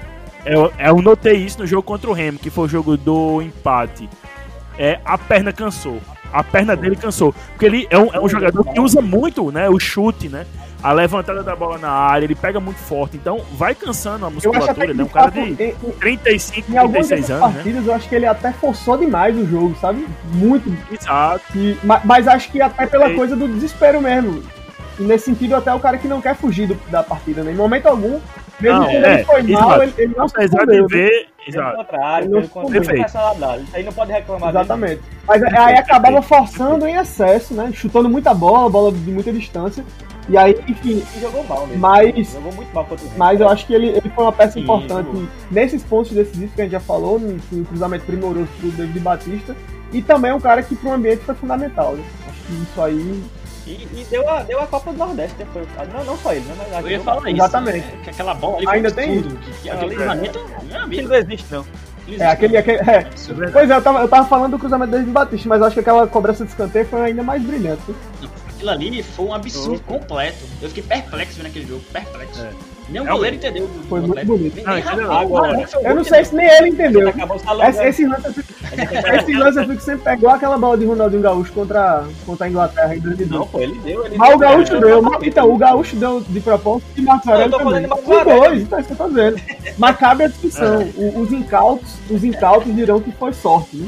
Mas o Não, fato é não, que, que as bolas eles- valeram. eles.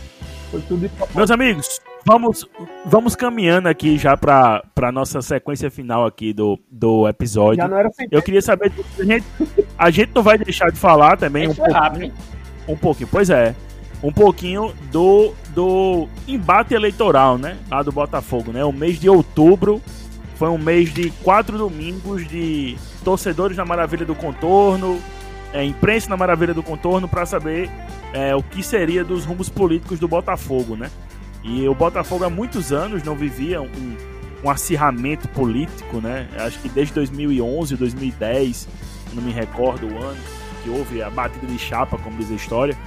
E aí a gente passou por esse desgaste, digamos assim. Acho que o clube passou por um desgaste, né? De quatro domingos é, esperando uma definição, o que também acabou gerando um, um- um- um reflexo direto na sequência final da Série C, né?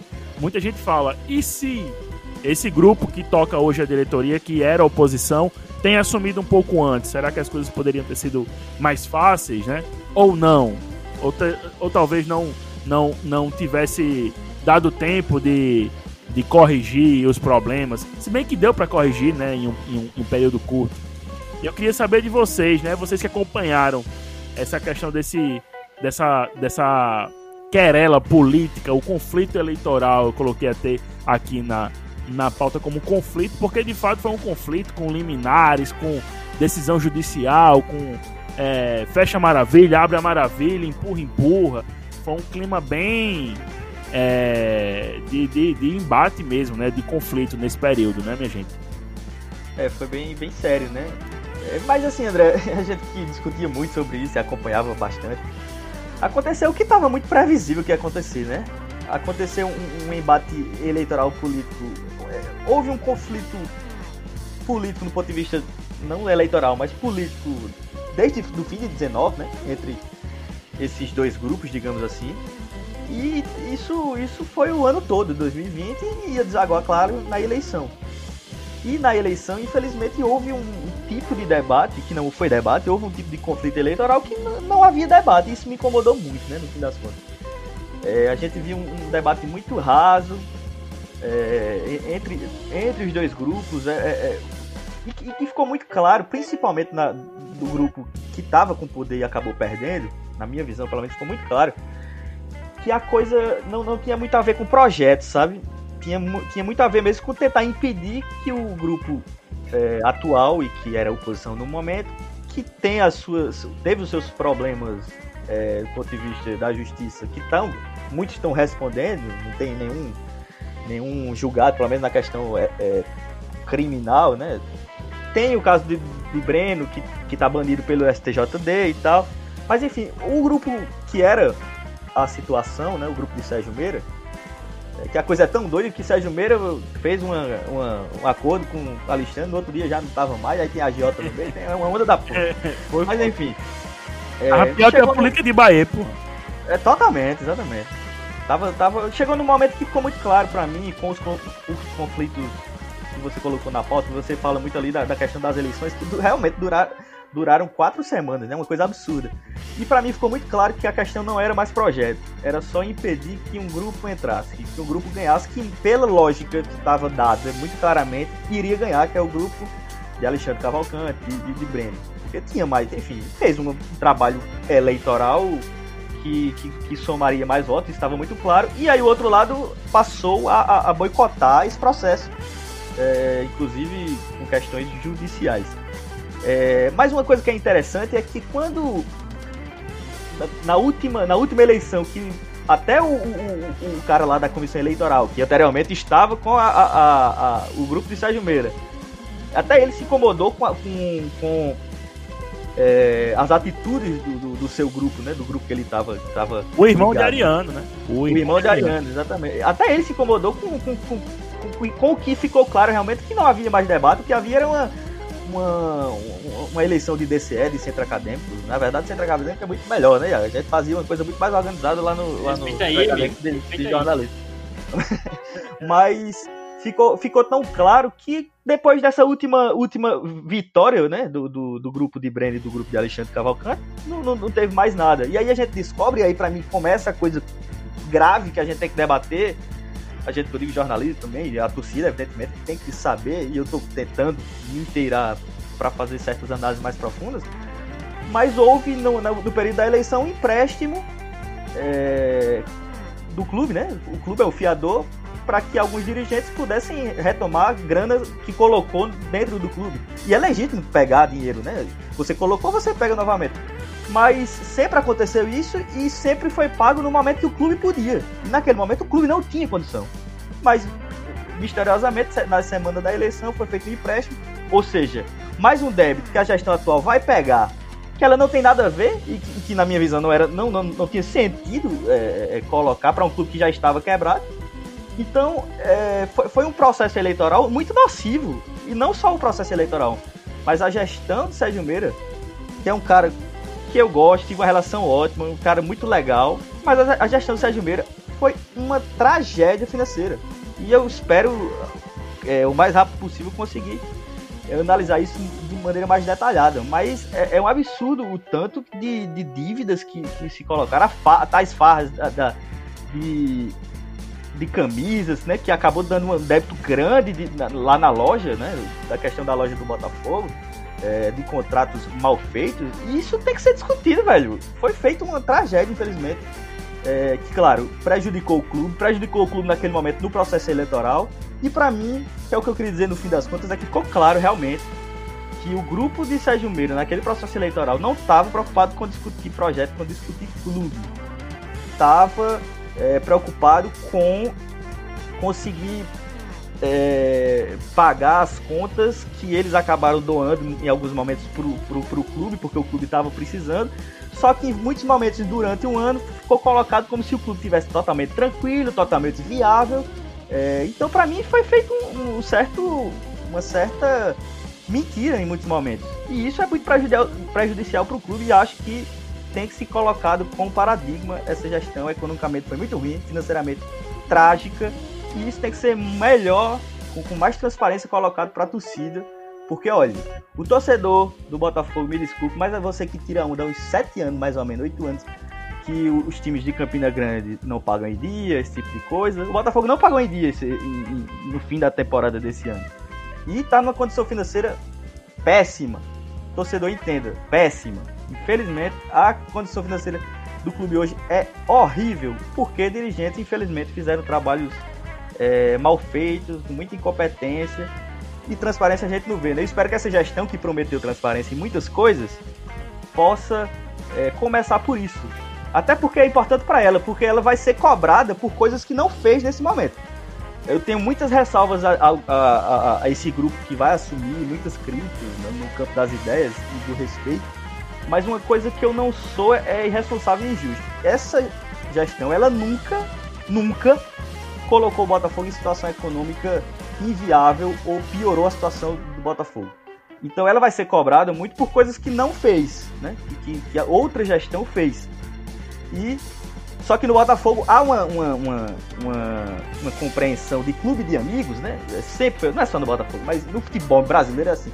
Não, rapaz, não, não fale, não, não, vamos botar essas coisas às claras, não. É o pai de família ali e tal, sei o quê. Todo mundo é amigo, todo mundo é amigo. E um monte de coisa não vai ser, não vai ser, não, não, não é divulgado, que eu acho importante ser divulgado. Então, é, minha, minha, meu apelo para atual gestão que vai ser cobrado por coisas que ela fez e por coisas que não, não acabou não, não fazendo. Então é importante, na minha visão, que essa, essa transparência seja feita. Porque o rombo, meu velho, no Botafogo foi grande nessa temporada. É, a conta ainda vai ser paga ainda esse ano. Ô, André. Né? Diz aí. Depois dessa palestra de Pedro aí, eu até esqueci até a pergunta. Foi mal, foi mal. Não, tô brincando. tô brincando. Não, eu concordo com ele. Acho que a análise dele foi, foi bem certa, assim, bem precisa. E eu tenho até um. No dia que o Sérgio Moro renunciou, eu tava, fazia acho que mais de mês que eu não via o meu pai. Aí eu fui me encontrar com ele, por causa do, do da pandemia, né? Tá, mal tava vendo ele. Aí eu fui me encontrar com ele, que eu vou fazer um encontro assim? Eu deixo meu celular quietinho lá. Aí, quando deu umas 8 horas, chegou um monte de mensagem no celular. Meu Deus do céu, que é isso? Aí, quando vejo, é Kelvin vai sair do Botafogo, vai pro 15 de Piracicaba. Vá, vá confirmar com o Pisa, não sei o que. Eu fui lá falar com o Pisa e tal. Falei, ele confirmou, beleza. Aí deu 15 minutos, chegou é, Ellison de novo falou comigo. E acabou de. Tô falando aqui que Sérgio Meira renunciou, não sei o que. Como o Sérgio Meira renunciou? O bicho falou ontem lá. Não, renunciou, dá um jeito aí, tenta falar com ele, não sei o que, pelo amor de Deus. 9 horas da noite, acho que era na terça-feira, se não me engano. Apareceu, foi, foi, foi carregado. Mesmo. Foi uma loucura, bicho, loucura completa. E depois na, nos domingos da, das eleições vocês estavam mais perto geograficamente do que eu, porque eu não cheguei aí na Maravilha nenhuma vez, infelizmente. É, mas você está, você está muito mais cedo. Eu fui barrado, rapaz, da eleição. Chegou a ser barrado, né? É, eu vendo de longe, até tentando confirmar a informação, muito difícil de conseguir confirmar, porque era uma loucura muito grande. Então, eu até me coloco no lugar do pessoal que estava participando ali, isso dos dois grupos políticos, porque era tanta gente entrando em contato com, com o Luciano Vanderlei, com o Sérgio Meira, com o Alexandre, que eu entendo que às vezes o cara não tem tempo, ou não tem saco mesmo para responder, e é normal. Mas foi uma loucura que eu realmente também nunca tinha visto o Botafogo assim, de tão próximo. Então foi algo completamente louco e que prejudicou claramente o futebol do Botafogo, e como o Pedro falou muito bem, a administração no geral é, destruiu o, a situação, não, o equilíbrio financeiro que o Botafogo tinha e era um, um dos poucos clubes paraibanos entre os três maiores, o Trio de Ferro, era o único que tinha um equilíbrio financeiro e se gabava muito por isso, né? E foi tudo para baixo tudo para baixo e acho que em geral o Pedro foi bem preciso nessa. Eu, eu acho, André, só para corroborar também com esse debate, é, que tem alguns personagens. Eu gosto sempre de, observar as coisas pelo, pelo lado dos personagens, né? E, e até por, por ter a função de presidente, na, nesse, nesse, nesse período todo, o, o Sérgio Mera, que é um cara que fazia parte desse mesmo grupo que hoje está na diretoria, é, ele, ele sai como um personagem muito, muito frágil, né? Muito fraco nessa história do Botafogo toda, né? Porque é um cara que. E é um personagem forte, exatamente. digamos assim, é um cara altamente Isso, respeitado Exatamente, e ele, ele, ele perde essa condição. Né? Eu acho que ele, ele como personagem para a história do clube, ele fica muito prejudicado e, e muito por, pela falta de, de, de, capacidade dele em agir, em ser firme, eu acho. Pelo menos essa é a minha percepção. Até hoje eu tenho a impressão, por exemplo, que, que as ações feitas pelo Sérgio Meira, nenhuma delas foi, é, digamos assim, dentro da perspectiva de de fato prejudicar o clube ou tentar tirar uma vantagem pessoal. é. Mas, ao mesmo tempo, na minha, na- essa mesma impressão é que existem existiam pessoas dentro desse agrupamento que ele formou que sim, essas sim, tentaram se utilizar em alguns momentos do, clu- do clube, tirar vantagens, e ele não foi é, firme o suficiente para estancar isso, ou pelo menos para que mesmo que o cara não tivesse uma intenção negativa, mas o trabalho dele estava prejudicando e ele não teve força para poder impedir essas ações. E o final dessa ópera toda, que é a reunião dele com o Alexandre Cavalcante, firmar o acordo e no outro dia renunciar, esse é um episódio lamentável, assim, pra, pra história do Sérgio Miro como Até. ator. é, enfim, dentro do. do- O Sérgio Meira foi ameaçado, rapaz. O nível foi esse. É, exatamente. Então, é, e, e eu acho que eu acho que, infelizmente, é, eu temo para que aconteça justamente isso que o Pedro falou, é que o- esse acordo aí de, de compadres é, acabe silenciando essa história que requer uma maior transparência por parte do clube. Eu acho que tanto a atual gestão deveria, precisa fazer uma- um, um- um processo de, de sindicância mesmo, de, de. Qual é a palavra? De auditoria, né? Eu acho que cabe uma auditoria financeira nas contas do Botafogo sobre esses últimos dois anos, pelo menos. O ideal é que se fizesse num período maior, mas aí eu já acho mais complicado. Acho difícil que, que topem. Mas acho que pelo menos em relação a esses últimos dois anos, eu acho que seria importante até para fazer isso que o Pedro colocou, até para que essa gestão tenha respaldo para se defender. Não, olha, nós pegamos, nós pegamos o clube sobre essa situação, estão aqui os dados, tá aqui, estão aqui os números, e a gente está tendo que lidar diante desse cenário. Porque uma coisa é o clube vir apontar que tem um prejuízo financeiro, que tem uma dificuldade, e a gente consegue, por exemplo, nós da imprensa, com as informações que a gente tem, a gente consegue compreender essa situação, mas para o torcedor nem sempre isso é claro. Né? E eu acho que há uma oportunidade para a gestão atual fazer isso, deixar esses números, esses dados transparentes. Né? Então, eu particularmente é, tinha coisas que eu achava positivo na gestão passada, é, no ponto de vista de, de- de, pelo menos no, no- no discurso, buscar uma maior abertura. Acho que hoje, talvez isso a gente passe por um, um fechamento maior, porque é, isso não, não falo nem pelo Alexandre Cavalcante, que pelo menos até aqui tem, tem sido um cara muito acessível, né? E muito tranquilo para o diálogo. Mas a gente sabe que o grupo é formado por mais pessoas. né? Então eu tenho uma preocupação de que se tenha de novo um processo de, de maior fechamento do clube, é, mas por outro lado, esse processo de abertura mostrou que, pelo menos as pessoas que foram escolhidas, não tiveram a capacidade de gerenciar o clube corretamente. E eu não tenho nenhuma dúvida que, pelo menos esse grupo que hoje está dentro do Botafogo, ele tem uma capacidade de gestão muito mais qualificada. Não tenho nenhuma dúvida que esse movimento hoje de enxugamento da folha, por exemplo, ele é um movimento que é correto. É um movimento que é necessário para que o clube eh, se reestruture financeiramente. Ou seja, não é apenas uma ação de discurso. De fato, o Botafogo vai passar por isso e é um remédio necessário hoje para que o clube volte a ser, volte a, a ser saudável para essa e para as próximas temporadas. Então, assim, é, do ponto de vista da história do clube, eu acho que esse é um, um período que a gente ainda vai abordar em alguns momentos. Tem personagens muito importantes para a gente tentar é, discutir, pensar, e tem dois caras que eu queria ver de fato agirem nesse momento para que essa história seja passada limpo. Um é o Sérgio Meira, é, que ele em um determinado momento se coloque. é, a gente sabe que de fato tem esse episódio das ameaças e tudo mais, que ele nunca, é, digamos assim, assumiu que tem havido, mas a gente sabe que aconteceu. Então, espera-se que um, um determinado momento ele possa vir à tona para falar sobre isso, se de fato que ocorreu, como ocorreu, quem foram esses personagens. É, e agora, do novo presidente Alexandre Cavalcante, eu espero, particularmente, né, e para a torcida do Botafogo, eu acho que isso vai ser muito importante, que o clube abra essas contas, pelo menos diante daquilo que é possível apresentar, para que o torcedor e que a gente da imprensa também possa ter um acesso mais claro sobre o que de fato é, foi feito com o os recursos que o Botafogo recebeu no, de 2019 para 2020. A gente sabe que esse valor foi muito alto, a melhor arrecadação do clube na história, e que de repente você conclui em um ano né, com um déficit aí de pelo menos 3 milhões de reais. Então é preciso, de forma mais clara, que seja apresentado para a torcida e para é, a história do Botafogo, até, até de modo a, a- até para proteger a atual gestão, para que ela possa ter maior respaldo, mas também para a gente poder dar um desfecho para essa história que até hoje ela ainda está um pouco mal contada. Ô Iago, Não. e, e rapidamente, essa questão do Sérgio Meira que você trouxe, a, o momento da renúncia dele, um dia depois do acordo com o Alexandre, mudou completamente a própria personalidade do Sérgio Meira com o resto das Exato. pessoas. Porque como a gente falou várias vezes aqui durante o programa, ele era uma pessoa extremamente acessível, que dialogava com os torcedores, respondia os torcedores, que não era de esconder jogo uhum. com, com imprensa, sempre foi falar. Ele mudou completamente depois desse momento da renúncia, e vai muito por isso que vocês falaram. É, ele é um cara que agora não fala mais publicamente, não dá mais, praticamente não dá entrevistas, uhum. é, não responde mais como respondia, não, não, abre o jogo de ligação. Então, assim, a, o, o, Sérgio Meira mudou completamente a sua personalidade com pessoas da imprensa e com torcedores é, depois desse momento da renúncia. Então, isso também é um ponto interessante de ver a mudança da personalidade dele depois de toda essa polêmica e talvez até de ameaça. Só rapidinho, é, porque aí pode ter um torcedor, não, mas você não, vocês não são tigrões assim com a gestão atual, não.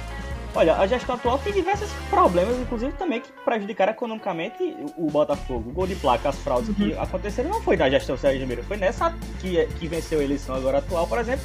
Então aí, tá tudo aberto, tá tudo às claras. Estão pagando por isso, né? os clubes todos, não era só o Botafogo, por sinal. E tem mais coisa é, clara também do que a Operação Cartola, que pegou vários dirigentes dessa gestão que venceu as últimas eleições, também muito claro aí, muita, muitas coisas debatidas, estão respondendo, alguns ainda vão ser julgados, também não, não, não são é, culpados até que se prove o contrário, não são.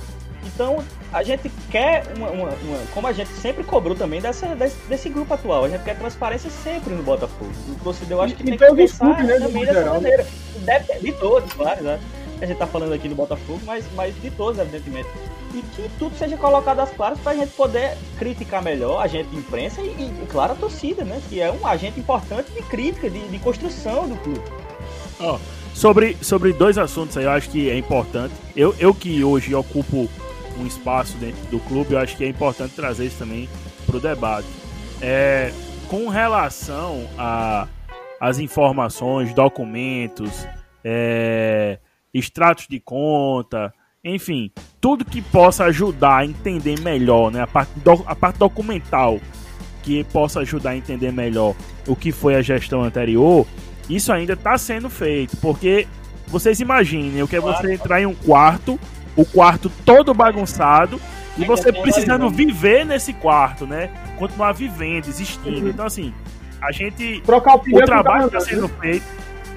Exatamente, perfeito. Era é, é a melhor analogia. A gente tem que trocar o pneu com o carro andando. Então, o clube, é, é dia 25, é, acontece a abertura da pré-temporada, né, 2021. Muito provavelmente a gente vai ter a chegada de alguns atletas no dia 18 já, né? É, foi, foi aberta uma data para uma representação voluntária. Então, dia 18 pode ser que cheguem alguns atletas já para início da pré-temporada. Então, assim, é, a gente precisa correr com material esportivo para 2021, a gente precisa correr com contrato, precisa correr com várias coisas para a temporada 2021, enquanto a 2020 ainda. E, e, e, sem contar dos problemas que ficaram da temporada 2020. Tá chegando, é, como posso dizer, é, é, correspondência da Justiça do Trabalho no, no Botafogo constantemente. Acho que a última que eu tive conhecimento foi a do próprio Rogério Zimmermann né? Que, que colocou o Botafogo na justiça. Isso, isso. Uhum. Então, assim, então a gente tá tendo que lidar com os problemas ainda que ficaram de 2020 e tendo que dar conta de 2021. Então, assim, eu acredito que quando é, essa parte de reorganização de, da, das prioridades, né, do que, do que foi estabelecido com, como, como prioridade, depois que tudo isso for cumprido, eu tenho certeza que é Alexandre Cavalcante, que é o presidente do clube, ele tem interesse em expor isso, em mostrar para a torcida o que foi feito. Até como vocês falaram, como uma forma de blindar a gestão dele, né? Dizer, ó, oh, eu tô com uma conta que não é minha, eu tô tendo que lidar com um problema que não fui eu que criei. Então, assim, eu, eu acho que naturalmente isso vai acontecer ao longo de 2021. Não aconteceu até agora nesse momento, porque, como eu falei, o Botafogo está passando por um processo é, é grande, forte, é, é, é como posso dizer, de, de, de reestruturação. É, um, é, um, é uma reestruturação pesada, não é, não é uma coisa leve. A gente está passando por um processo de, de cortar na própria carne para poder é, ter condições de ter um Botafogo mais é, é, robusto, mais financeiramente viável nos anos seguintes. Então, assim, é, passado esse, esse, esse período, eu tenho certeza que essa parte de, de transparência vai aflorar, porque foi uma das coisas, uma das teclas que o Botafogo bateu, né? Que esse grupo, aliás, bateu até assumir a gestão, que era que ia, ia haver uma transparência maior nos dados e é o que vai ser feito. E com relação é, ao gol de placa, o Botafogo, me parece, eu não sei se foi o único, mas foi um dos únicos clubes que entregou todos os papéis possíveis, toda a documentação exigida pela Secretaria de Esportes para é, fechar um acordo de leniência. Né? Isso já se tornou público, né? isso já é uma informação pública. É, infelizmente não aconteceu, é, por uma questão de desencontro de documentação e tudo mais, mas eu tenho certeza que é do interesse do Botafogo fazer isso, né? É, firmar esse, esse acordo. É, primeiro, para ter acesso a, aos programas do governo, e segundo, para mostrar lisura, né? para mostrar que a gente quer implementar um novo, um novo Botafogo, que inclusive é, é, um dos desejos de Alexandre, ele comentou isso comigo, é que a gente crie é, um, um, uma, uma, espécie de programa de compliance, né? Uhum. Que é muito natural, é muito, é, é muito comum hoje nos clubes de futebol. E o que a gente quer fazer também lá no Botafogo, passar dessa turbulência toda. Mas, meus amigos, feitas essas duas ressalvas, desse, de, desses pontos que vocês levantaram, que foram importantíssimos, é, acho que o debate ficou bastante rico é, com, com, tudo que foi dito aqui. Mas eu queria chamar vocês para uma brincadeira que a gente sempre faz todos os anos. Na verdade, todo gostei, ano. Gostei dos nomes gostei dos nomes aqui. a gente sempre faz essa resenha. É, a gente sempre faz essa resenha na, na no, no, ano anterior. Assim, a gente fez em 2019 para 2020 e agora eu quero fazer também para 2021. Normalmente a gente fazia, deixava aberto com, com a galera que acompanha o podcast, mas por conta das dos atropelos. A gente não vai, não vai ter como fazer isso hoje, mas eu vou chamar vocês para me ajudar a eleger esses quatro prêmios de melhores do ano do Pod Botafogo. E aí eu vou anunciar os quatro aqui, né? Os quatro prêmios, e aí vocês já vão pensando em quem, em quem pode receber a estatueta, né? O primeiro prêmio, que foi batizado carinhosamente por mim, deu o prêmio ah, Hiroshi Recife. Pichotada do ano. que, que, poderia ter, ter, ter feito até um. Fantástico, é, ter, pode ter sido. A gente, a gente, pode fazer até um, um, um adendo que é Hiroshi Recife Donato. de pichotada do ano. É, exatamente. Donato do, do, ano, ano retrasado. Esse é o primeiro prêmio, assim, vocês vão pensando aí na, na pichotada. Aqui, o segundo prêmio é o, é o. O segundo prêmio é o Betinho Craque do Ano. Porque é Betinho. É, essa eu queria criticar. O Betinho ele não pode estar no, no, no nome, no nome como esse, rapaz. Betinho ele é o Deus, ele tem que estar acima de qualquer coisa. Pois é, mas, mas enfim, né? Aqui ficou batizando o craque do ano é o craque Betinho certo? Imagina Aí o Lohan tem... ganhar um negócio desse. Não, não dá. E eu gosto do Lohan. Aí tem um outro que é Siloé, nunca nem vi do ano. Que é o quê? Ah, esse eu já tenho, esse eu já tenho. É, que é aquele jogador que chega e ninguém vê ele e ele vai embora. Sempre tem isso. O Botafogo todo ano tem, tem um desse. Todo ano. Siloé, é sério. Batata. do Siloé, ele, ele, ainda, ele ainda tirou a foto, rapaz. Esse é mais genial ainda. Ele ainda tirou é, a foto com a camisa. No aeroporto, porra. Foi lá pro aeroporto, pá, tirou uma foto. Aí pegou a chuteira. Não, eu vou, eu vou embora. Falou. Um abraço. E eu era assessor do clube nessa época. É. Resenha do caralho. E o, o outro, o, o, quarto, o quarto prêmio, e não menos importante, é o Shinerai de melhor DM do é, ano. Esse tá fácil também. Né? Esse aí também. É, esse tá é, fácil, é... esse tá fácil. Eu acho Mas vamos lá. Vocês querem, vocês querem, vocês querem começar. Esse aí, ó, Shinerai melhor DM do ano, só um, uma sugestão, viu, André? Eu acho que Sim. quem vai ganhar esse ano já deve ser o nome eu, do prêmio. Eu, eu ia propor isso aí também. o Shinerai, ele, ele, é o maior artilheiro do Bota, século, rapaz. É verdade, Bota o Shinerai aí. É verdade. É, Léo Balchia. É, o pior, é o pior que tem, rapaz. Como é que o clube contrata um cara desse? ai, ai. E aí? Eu, eu acho que aí é um, é, é, um, é, um, é um consenso, né? Chegamos à unanimidade. Iaco gosta, Iaco gosta, de, eu, eu, Iaco gosta de discordar das coisas. Eu acho que ele vai. É, eu, eu gosto de novidade. Eu, eu vou falar um, só pra ser diferente. E pra representar George, que pra mim o melhor DM vai ser Fred. E, e, e pela, pela, palavra Fred, oh, desculpa, pela palavra melhor. O melhor DM que mais ajudou o Botafogo. Então, pra mim, é Fred. Eu vou dar outro título aí. Certo. Eu vou de Fred aí pra mim. Ah, porque ah. você acha que Fred foi bom ir pro DM, é isso que eu Exatamente. Com todo ah. respeito ao jogador aí, né? Ah, rapaz, o joelho dele tá igual o meu aqui. Ah, que maldade, né? Que maldade, tá vendo? Agora eu Ah, tenho rapaz. empatia. Cuidado que essas coisas voltam, viu, Iaco? Você- vocês acompanham o Iaco do Contra ou... General é Leonardo É, Moura, grande Léo Moura. Léo Moura. Léo. Tem que ser ele. E eu acho que, Então, inclusive, pronto. muda Então, aí. O meu voto também é Léo Já Moura. muda o nome do prêmio ano que vem. Pode, Perfeito. pode É, virar vai ser vai ser Leão Balgia. Leão Balgia, eu acho que Leão Leão Balgia. Perfeito, perfeito. Eleito pichotada aqui... Eu quero, eu quero ser o primeiro a falar. Ah, tá bom, então. É, eu, tô, eu tô indo de trás pra, pra frente, porque a pichotada a gente deixa por outro. É. Não, melhor, a gente deixa, a gente deixa o craque Betinho Por último. por outro. Acho que é mais legal. Perfeito, perfeito. Eu É acho que a gente. séria. É, per- perfeito, perfeito. Eu acho que o próximo prêmio, né, que é o Siloé Nunca Nem Vi do ano, eu acho que aí também eu acho que é os concursos, eu acho que vai ser é, batata.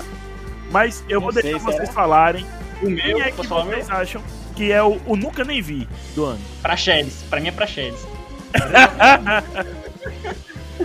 Eu, Ele que ocupava a cota, né? Ele que ocupava a cota de funcionário público do, do, do clube, eu né? nem lembrava dele, E velho. jogador com nome de funcionário público.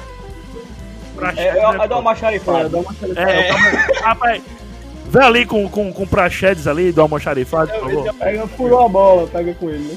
É isso também, eu o meu voto é esse aí. Porra, É Praxedes Rapaz, também? eu, eu, eu, eu, eu, eu, eu pensei num voto diferente, sabe? Um cara Chaveirinho que... Eu posso escolher também, né? Assim, nesse sentido também, como eu voto, né? Pode. Pode sim. Então eu vou, vo- eu vou votar assim, num cara que se esperava, um cara interessante e tal, mas que no campo eu nunca nem vi. Tava lá, mas eu nunca nem vi. Então eu vou em Pimentinha. É justo também, é um bom voto. É um bom É um voto. bom voto. É um bom Eu voto. achei, que, eu, eu achei que ia ter algum voto pra Chaveirinho, sinceramente. Não, era o Eu meu, caralho. é, é. Porra, eu falei, eu falei, eu falei assim, caralho, velho, vai ser batata. Vai ser todo mundo em chaveirinho. Aí Eu cada um eu um voto de- diferente, porra.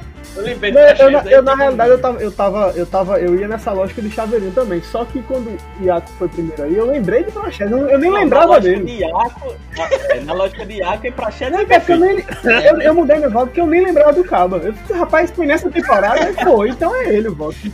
Ou seja, o voto é tão bom que nem tu lembrava agora Eu na hora do voto. do bicho na hora de votar, pô. Pra você ver como, é que ele, como ele foi Siloé, né? Só vem tirar foto aqui. Tá. Mas, mas na, na contabilização dos votos aqui, Praxedes teve dois votos, Chaveirinho, que é o meu voto, teve um, e Pimentinha também. Pimentinha foi um bom Pra voto, viu, ver, Pedrinho? pra você ver como é que essa temporada foi boa. Só pra você ver como a temporada foi boa, É. né? Exato. É, pois é, perfeito. E aí, vamos agora para o prêmio Pichotada do ano, Hiroshi Recife. Me Posso diga aí, meniniaco, você que falou que era que, que- que queria falar Ah, eu primeiro. já tenho, eu já tenho, eu já tenho. Eu- A minha pichotada do ano foi quando Ariano Vanderlei foi procurar um treinador. Meio da mata, falecido meio da mata. infelizmente faleceu, né? E não estava mais entre nós. E foi procurado pelo, dire- pelo diretor de futebol do Botafogo. É impressionante, bom. cara. Impressionante. Eu não queria nem é. esse episódio aí. Excelente esse voto, excelente. Quem vai de segundo? Eu tô faltando Quem, quem, quem quer dar o seu voto aí? Eu vou votar no Fred, bicho, no, no jogo importante naquela, naquela semifinal. do- Eita. Eu também meu voto. Acho que ele deu uma pichotada pesada. E embora eu gostei muito do voto de, de Iaco aí. É, eu, eu, vou, eu vou nesse mesmo voto porque, pela lógica de Hiroshi e. Isso, isso, eu fui nessa. Quem é o outro mesmo? Hiroshi e. E Recife, Recife. meu Deus. É Jefferson Recife, exatamente. Por essa lógica, não A seja, girada maravilhosa Uma do Gênesis. Matou metade do jogo. Gênesis se matou, né? Gênesis se matou. Eu acho que por essa lógica de, de ser um erro em campo, né? Eu acho que, o, o- sem dúvida alguma, o grande- a grande falha aí foi o, o gol contra de, de Fred na semifinal contra o 3. Eu, eu também, eu tô, eu tô com vocês. Eu tô com vocês. Eu também fico com, esse, com essa pichotada de Fred.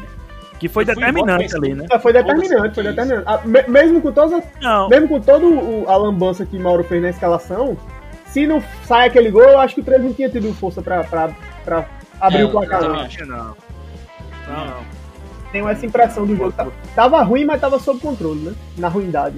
Mas, mas Iaco, você, você é o do contra, mas as suas respostas estão sendo extremamente criativas, viu? E, e está rendendo boas gargalhadas. Você está de parabéns. Obrigado, obrigado. É a Não vai ideia. ganhar nenhuma, mas vai ficar pancada. Meus amigos, e o prêmio Deus Betinho, craque do ano? Pra quem vocês dão essa estatueta maravilhosa? Felipe acho que tem debate também, né? É, acho que tem debate. É, eu vou, eu vou de Felipe também. Eu acho que foi o cara mais constante. E, e, pela, como eu disse lá no comecinho, né, desse nosso episódio quase interminável, é, Felipe foi um, Felipe foi um cara que para mim vinha um, veio com expectativa abaixo e acabou sendo um personagem muito importante dentro e também fora de campo. Acho que por isso ele meio que simboliza aí o, o resultado do ano. O fico dele foi muito bonito, né? O também, dele, assim, negócio isso, de bem lembrado, né? bem lembrado. E até agora que a gente sabe que ele vai continuar no Botafogo para a próxima temporada. É, então esse movimento dele também de permanecer, eu acho que é um cara aí que talvez possa estar caminhando, dependendo do que acontecer nessa próxima temporada, para entrar para a história do clube. E aí, será que vai um ser... Pra Felipe. eu vou votar por outro. Eu voto por outro. Contra, não, eu já, já tinha meu voto e não vai ser Felipe, embora eu acho que é um voto excelente e ficaria entre Felipe e quem eu vou votar, que é Vitinho. Pra mim, Mas Vitinho é um jogador muito diferenciado. Uhum. Cara, acima mesmo. É um tipo de jogo que eu acho infelizmente é cada vez mais raro, né? No futebol brasileiro, eu diria. Não tô dizendo que Vitinho é um grande jogador do futebol brasileiro, mas a gente vê jogadores lúcidos, né? Com qualidade, que, que driblam, que tem a bola, que dão bons passes, é muito raro. Felizmente eu já vi muito isso por aqui, viu? Ainda bem. Mas eu vou evitando dessa vez. Que hoje é raro meu jogador. Pedro, eu acho que nisso a gente concorda, já conversou sobre isso. Pisa demorou pra usar Vitinho certo, viu? Botando ele como volante. Demorou, demorou um pouco, eu acho que demorou. Ele, ele apostou muito na, na tentativa de. Recuperar Everton, né? recuperar Everton Heleno, né, e tal. E, Mas Vitinho... Acho que perdeu um pouco de tempo ali do Vitinho subindo. Vai. Claramente, quando ele foi, ficou mais livre para armar, o time cresceu de produção. Eu, eu, acho que o voto do Pedro foi muito bom. Eu só, eu só escolhi Felipe e não o Vitinho, porque para mim Felipe, é, no ponto de vista de resultado final, assim, placar final, o Felipe foi mais importante pro Botafogo do que Vitinho. Tem, Mas óbvio que a construção. E tem um contexto também, né, No Botafogo é importante. E tem um contexto também. Tem um contexto, exato. Meu, meu voto é, mais por isso também. Fora o desempenho, que foi muito bom, foi importante. Eu acho que ele é um cara que, que representou o time, assim. Representou o time no momento de. Felipe, pe... Felipe pegou um Felipe pegou aquele pênalti contra o Vila Nova que a gente concordou aqui que foi é, o jogo verdade, mais importante. E, e, fora isso, cara, ele podia ter ido embora pro CSA no momento que o time tava pra cair, né? É, e não exato. foi, ficou, né? Exatamente. Eu, eu concordo com tudo isso, mas assim, sem o Vitinho nesse Também time, esse time já tava nem na Série D. Nem Felipe salvava, verdade. Mas nem Felipe também nem Vitinho teria conseguido salvar. Mas aí. Já, já era mais difícil, mas vamos lá. o, voto, o voto é em Vitinho ou Felipe? Quem, quem tá faltando votar? Dois Felipe e um é. Vitinho. É, Dois Felipe, você. um Vitinho. Após. Eu, é como eu, eu, eu abri essa, essa, essa premiação aqui, achando que ia ter um monte de, de unanimidade. Pois é, meus amigos. O meu voto de Betinho, craque Betinho, Deus do ano vai para ele, o atacante mortal, treme terra. O homem que eu paguei o rodízio, não, mentira, eu não paguei não, mas eu queria ter pago. Que heresia, que heresia. Eu queria ter pago. Que heresia. Eu queria ter pago. O homem, o homem que o homem que. Ah, meu amigo, ó. Olha, eu, se hoje, se hoje eu tiro onda. É, muda o nome, muda o nome que eu fico tranquilo. Não, não, não, não. O meu voto é em David Batista, meus amigos, por tudo que ele fez pelo Botafogo. Se não fosse aquela escorada de cabeça, a gente tava hoje chorando na série D. Entendeu? É verdade, é verdade. Então, assim, então. é verdade. O meu voto Agora, distopia é, maior que essa, só o Mil Grau, que ele ama é, Rodrigo Andrade até hoje, né? Ele, é, defender, ele, ele defende ele até na América do Natal. Agora, até na América do Natal. Até na América do Natal ele defende. Pois um, é, dos grandes, um, um, dos grandes momentos do Botafogo no ano foi aquela briga entre Wellington César e Rodrigo Andrade, né? Sim. Que o Wellington César é, é herói português. Parece que foi a melhor atuação do Wellington César, né, Natal? Inclusive por isso ele vai permanecer. Inclusive por isso ele vai permanecer. É. Ele ainda ganhou um tempinho ali a mais. Pois é. Meus amigos, a resenha foi, foi boa desse finalzinho, mas eu queria abrir aqui as considerações finais. Vamos abrir de trás para frente, né? Da ordem de apresentação. Queria que Iaco falasse um pouquinho aí dessas considerações finais e agradecer né, o convite mais uma vez, né? Dele ter topado gravar aqui em cima da hora. Eu vou ser bem objetivo. É, foi muito bom o programa, agradeço demais. É, mais um convite, estou sempre à disposição de vocês. E vou fazer meu marketing aqui, né? Meu e de Pedro.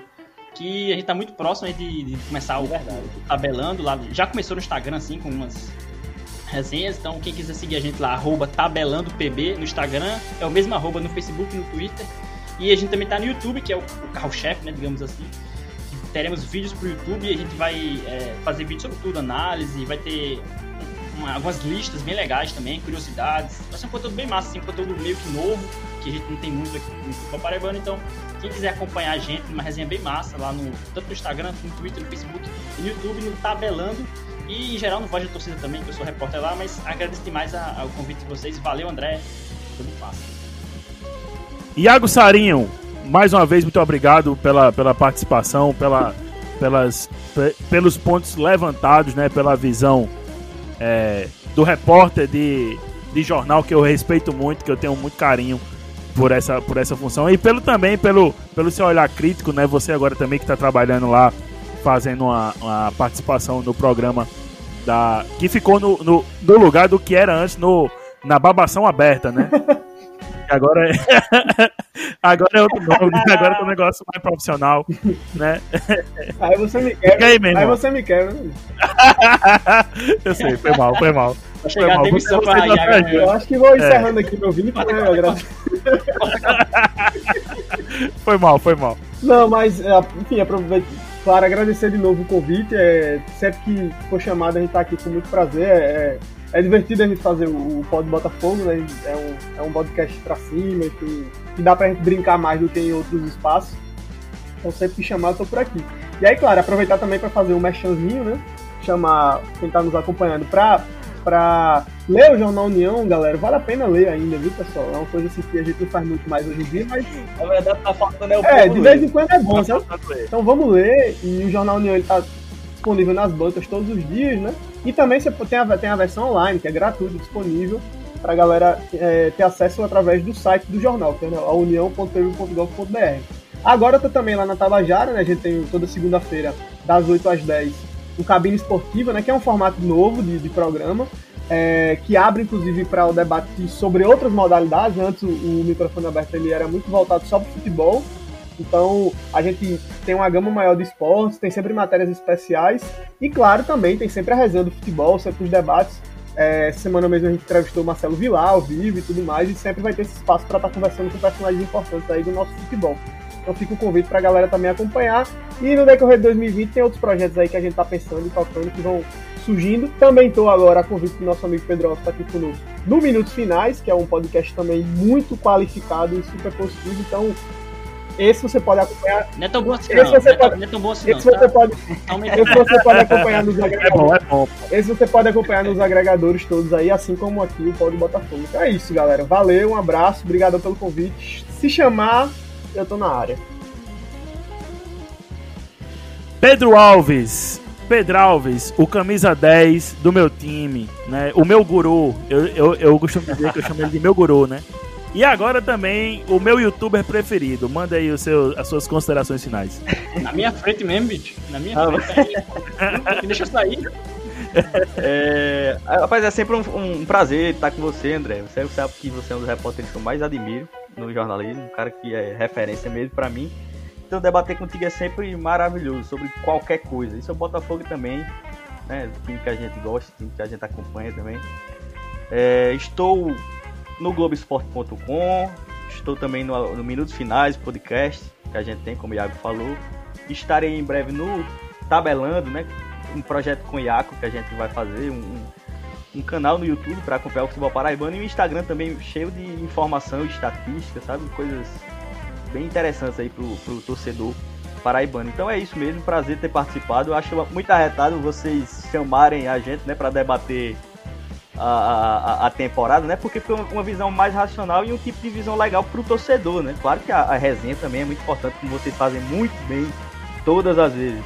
Então é, fica uma coisa equilibrada. Eu acho que o torcedor tem aqui, no, tem aqui um espaço bem, bem legal para ele acompanhar o time de coração. E lembrando que a gente sempre é resistência ainda, né? Então o Paraibano é, é resistir a, uma lógica colonialista, digamos, mais forte. É, então, é sempre bom a gente estar, estar perto da gente, né?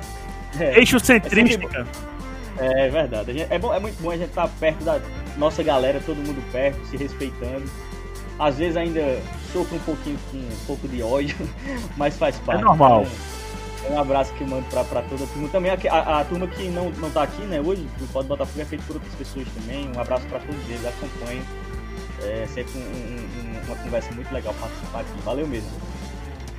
Beleza, meus amigos, vocês ouviram o episódio especial de balanço da temporada 2020 do Pod Botafogo.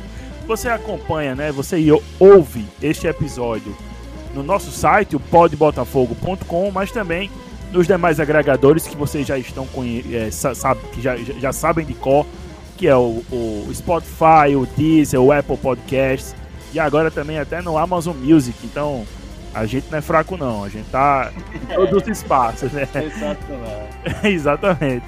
Valeu, galera, e até a próxima. Aquele abraço.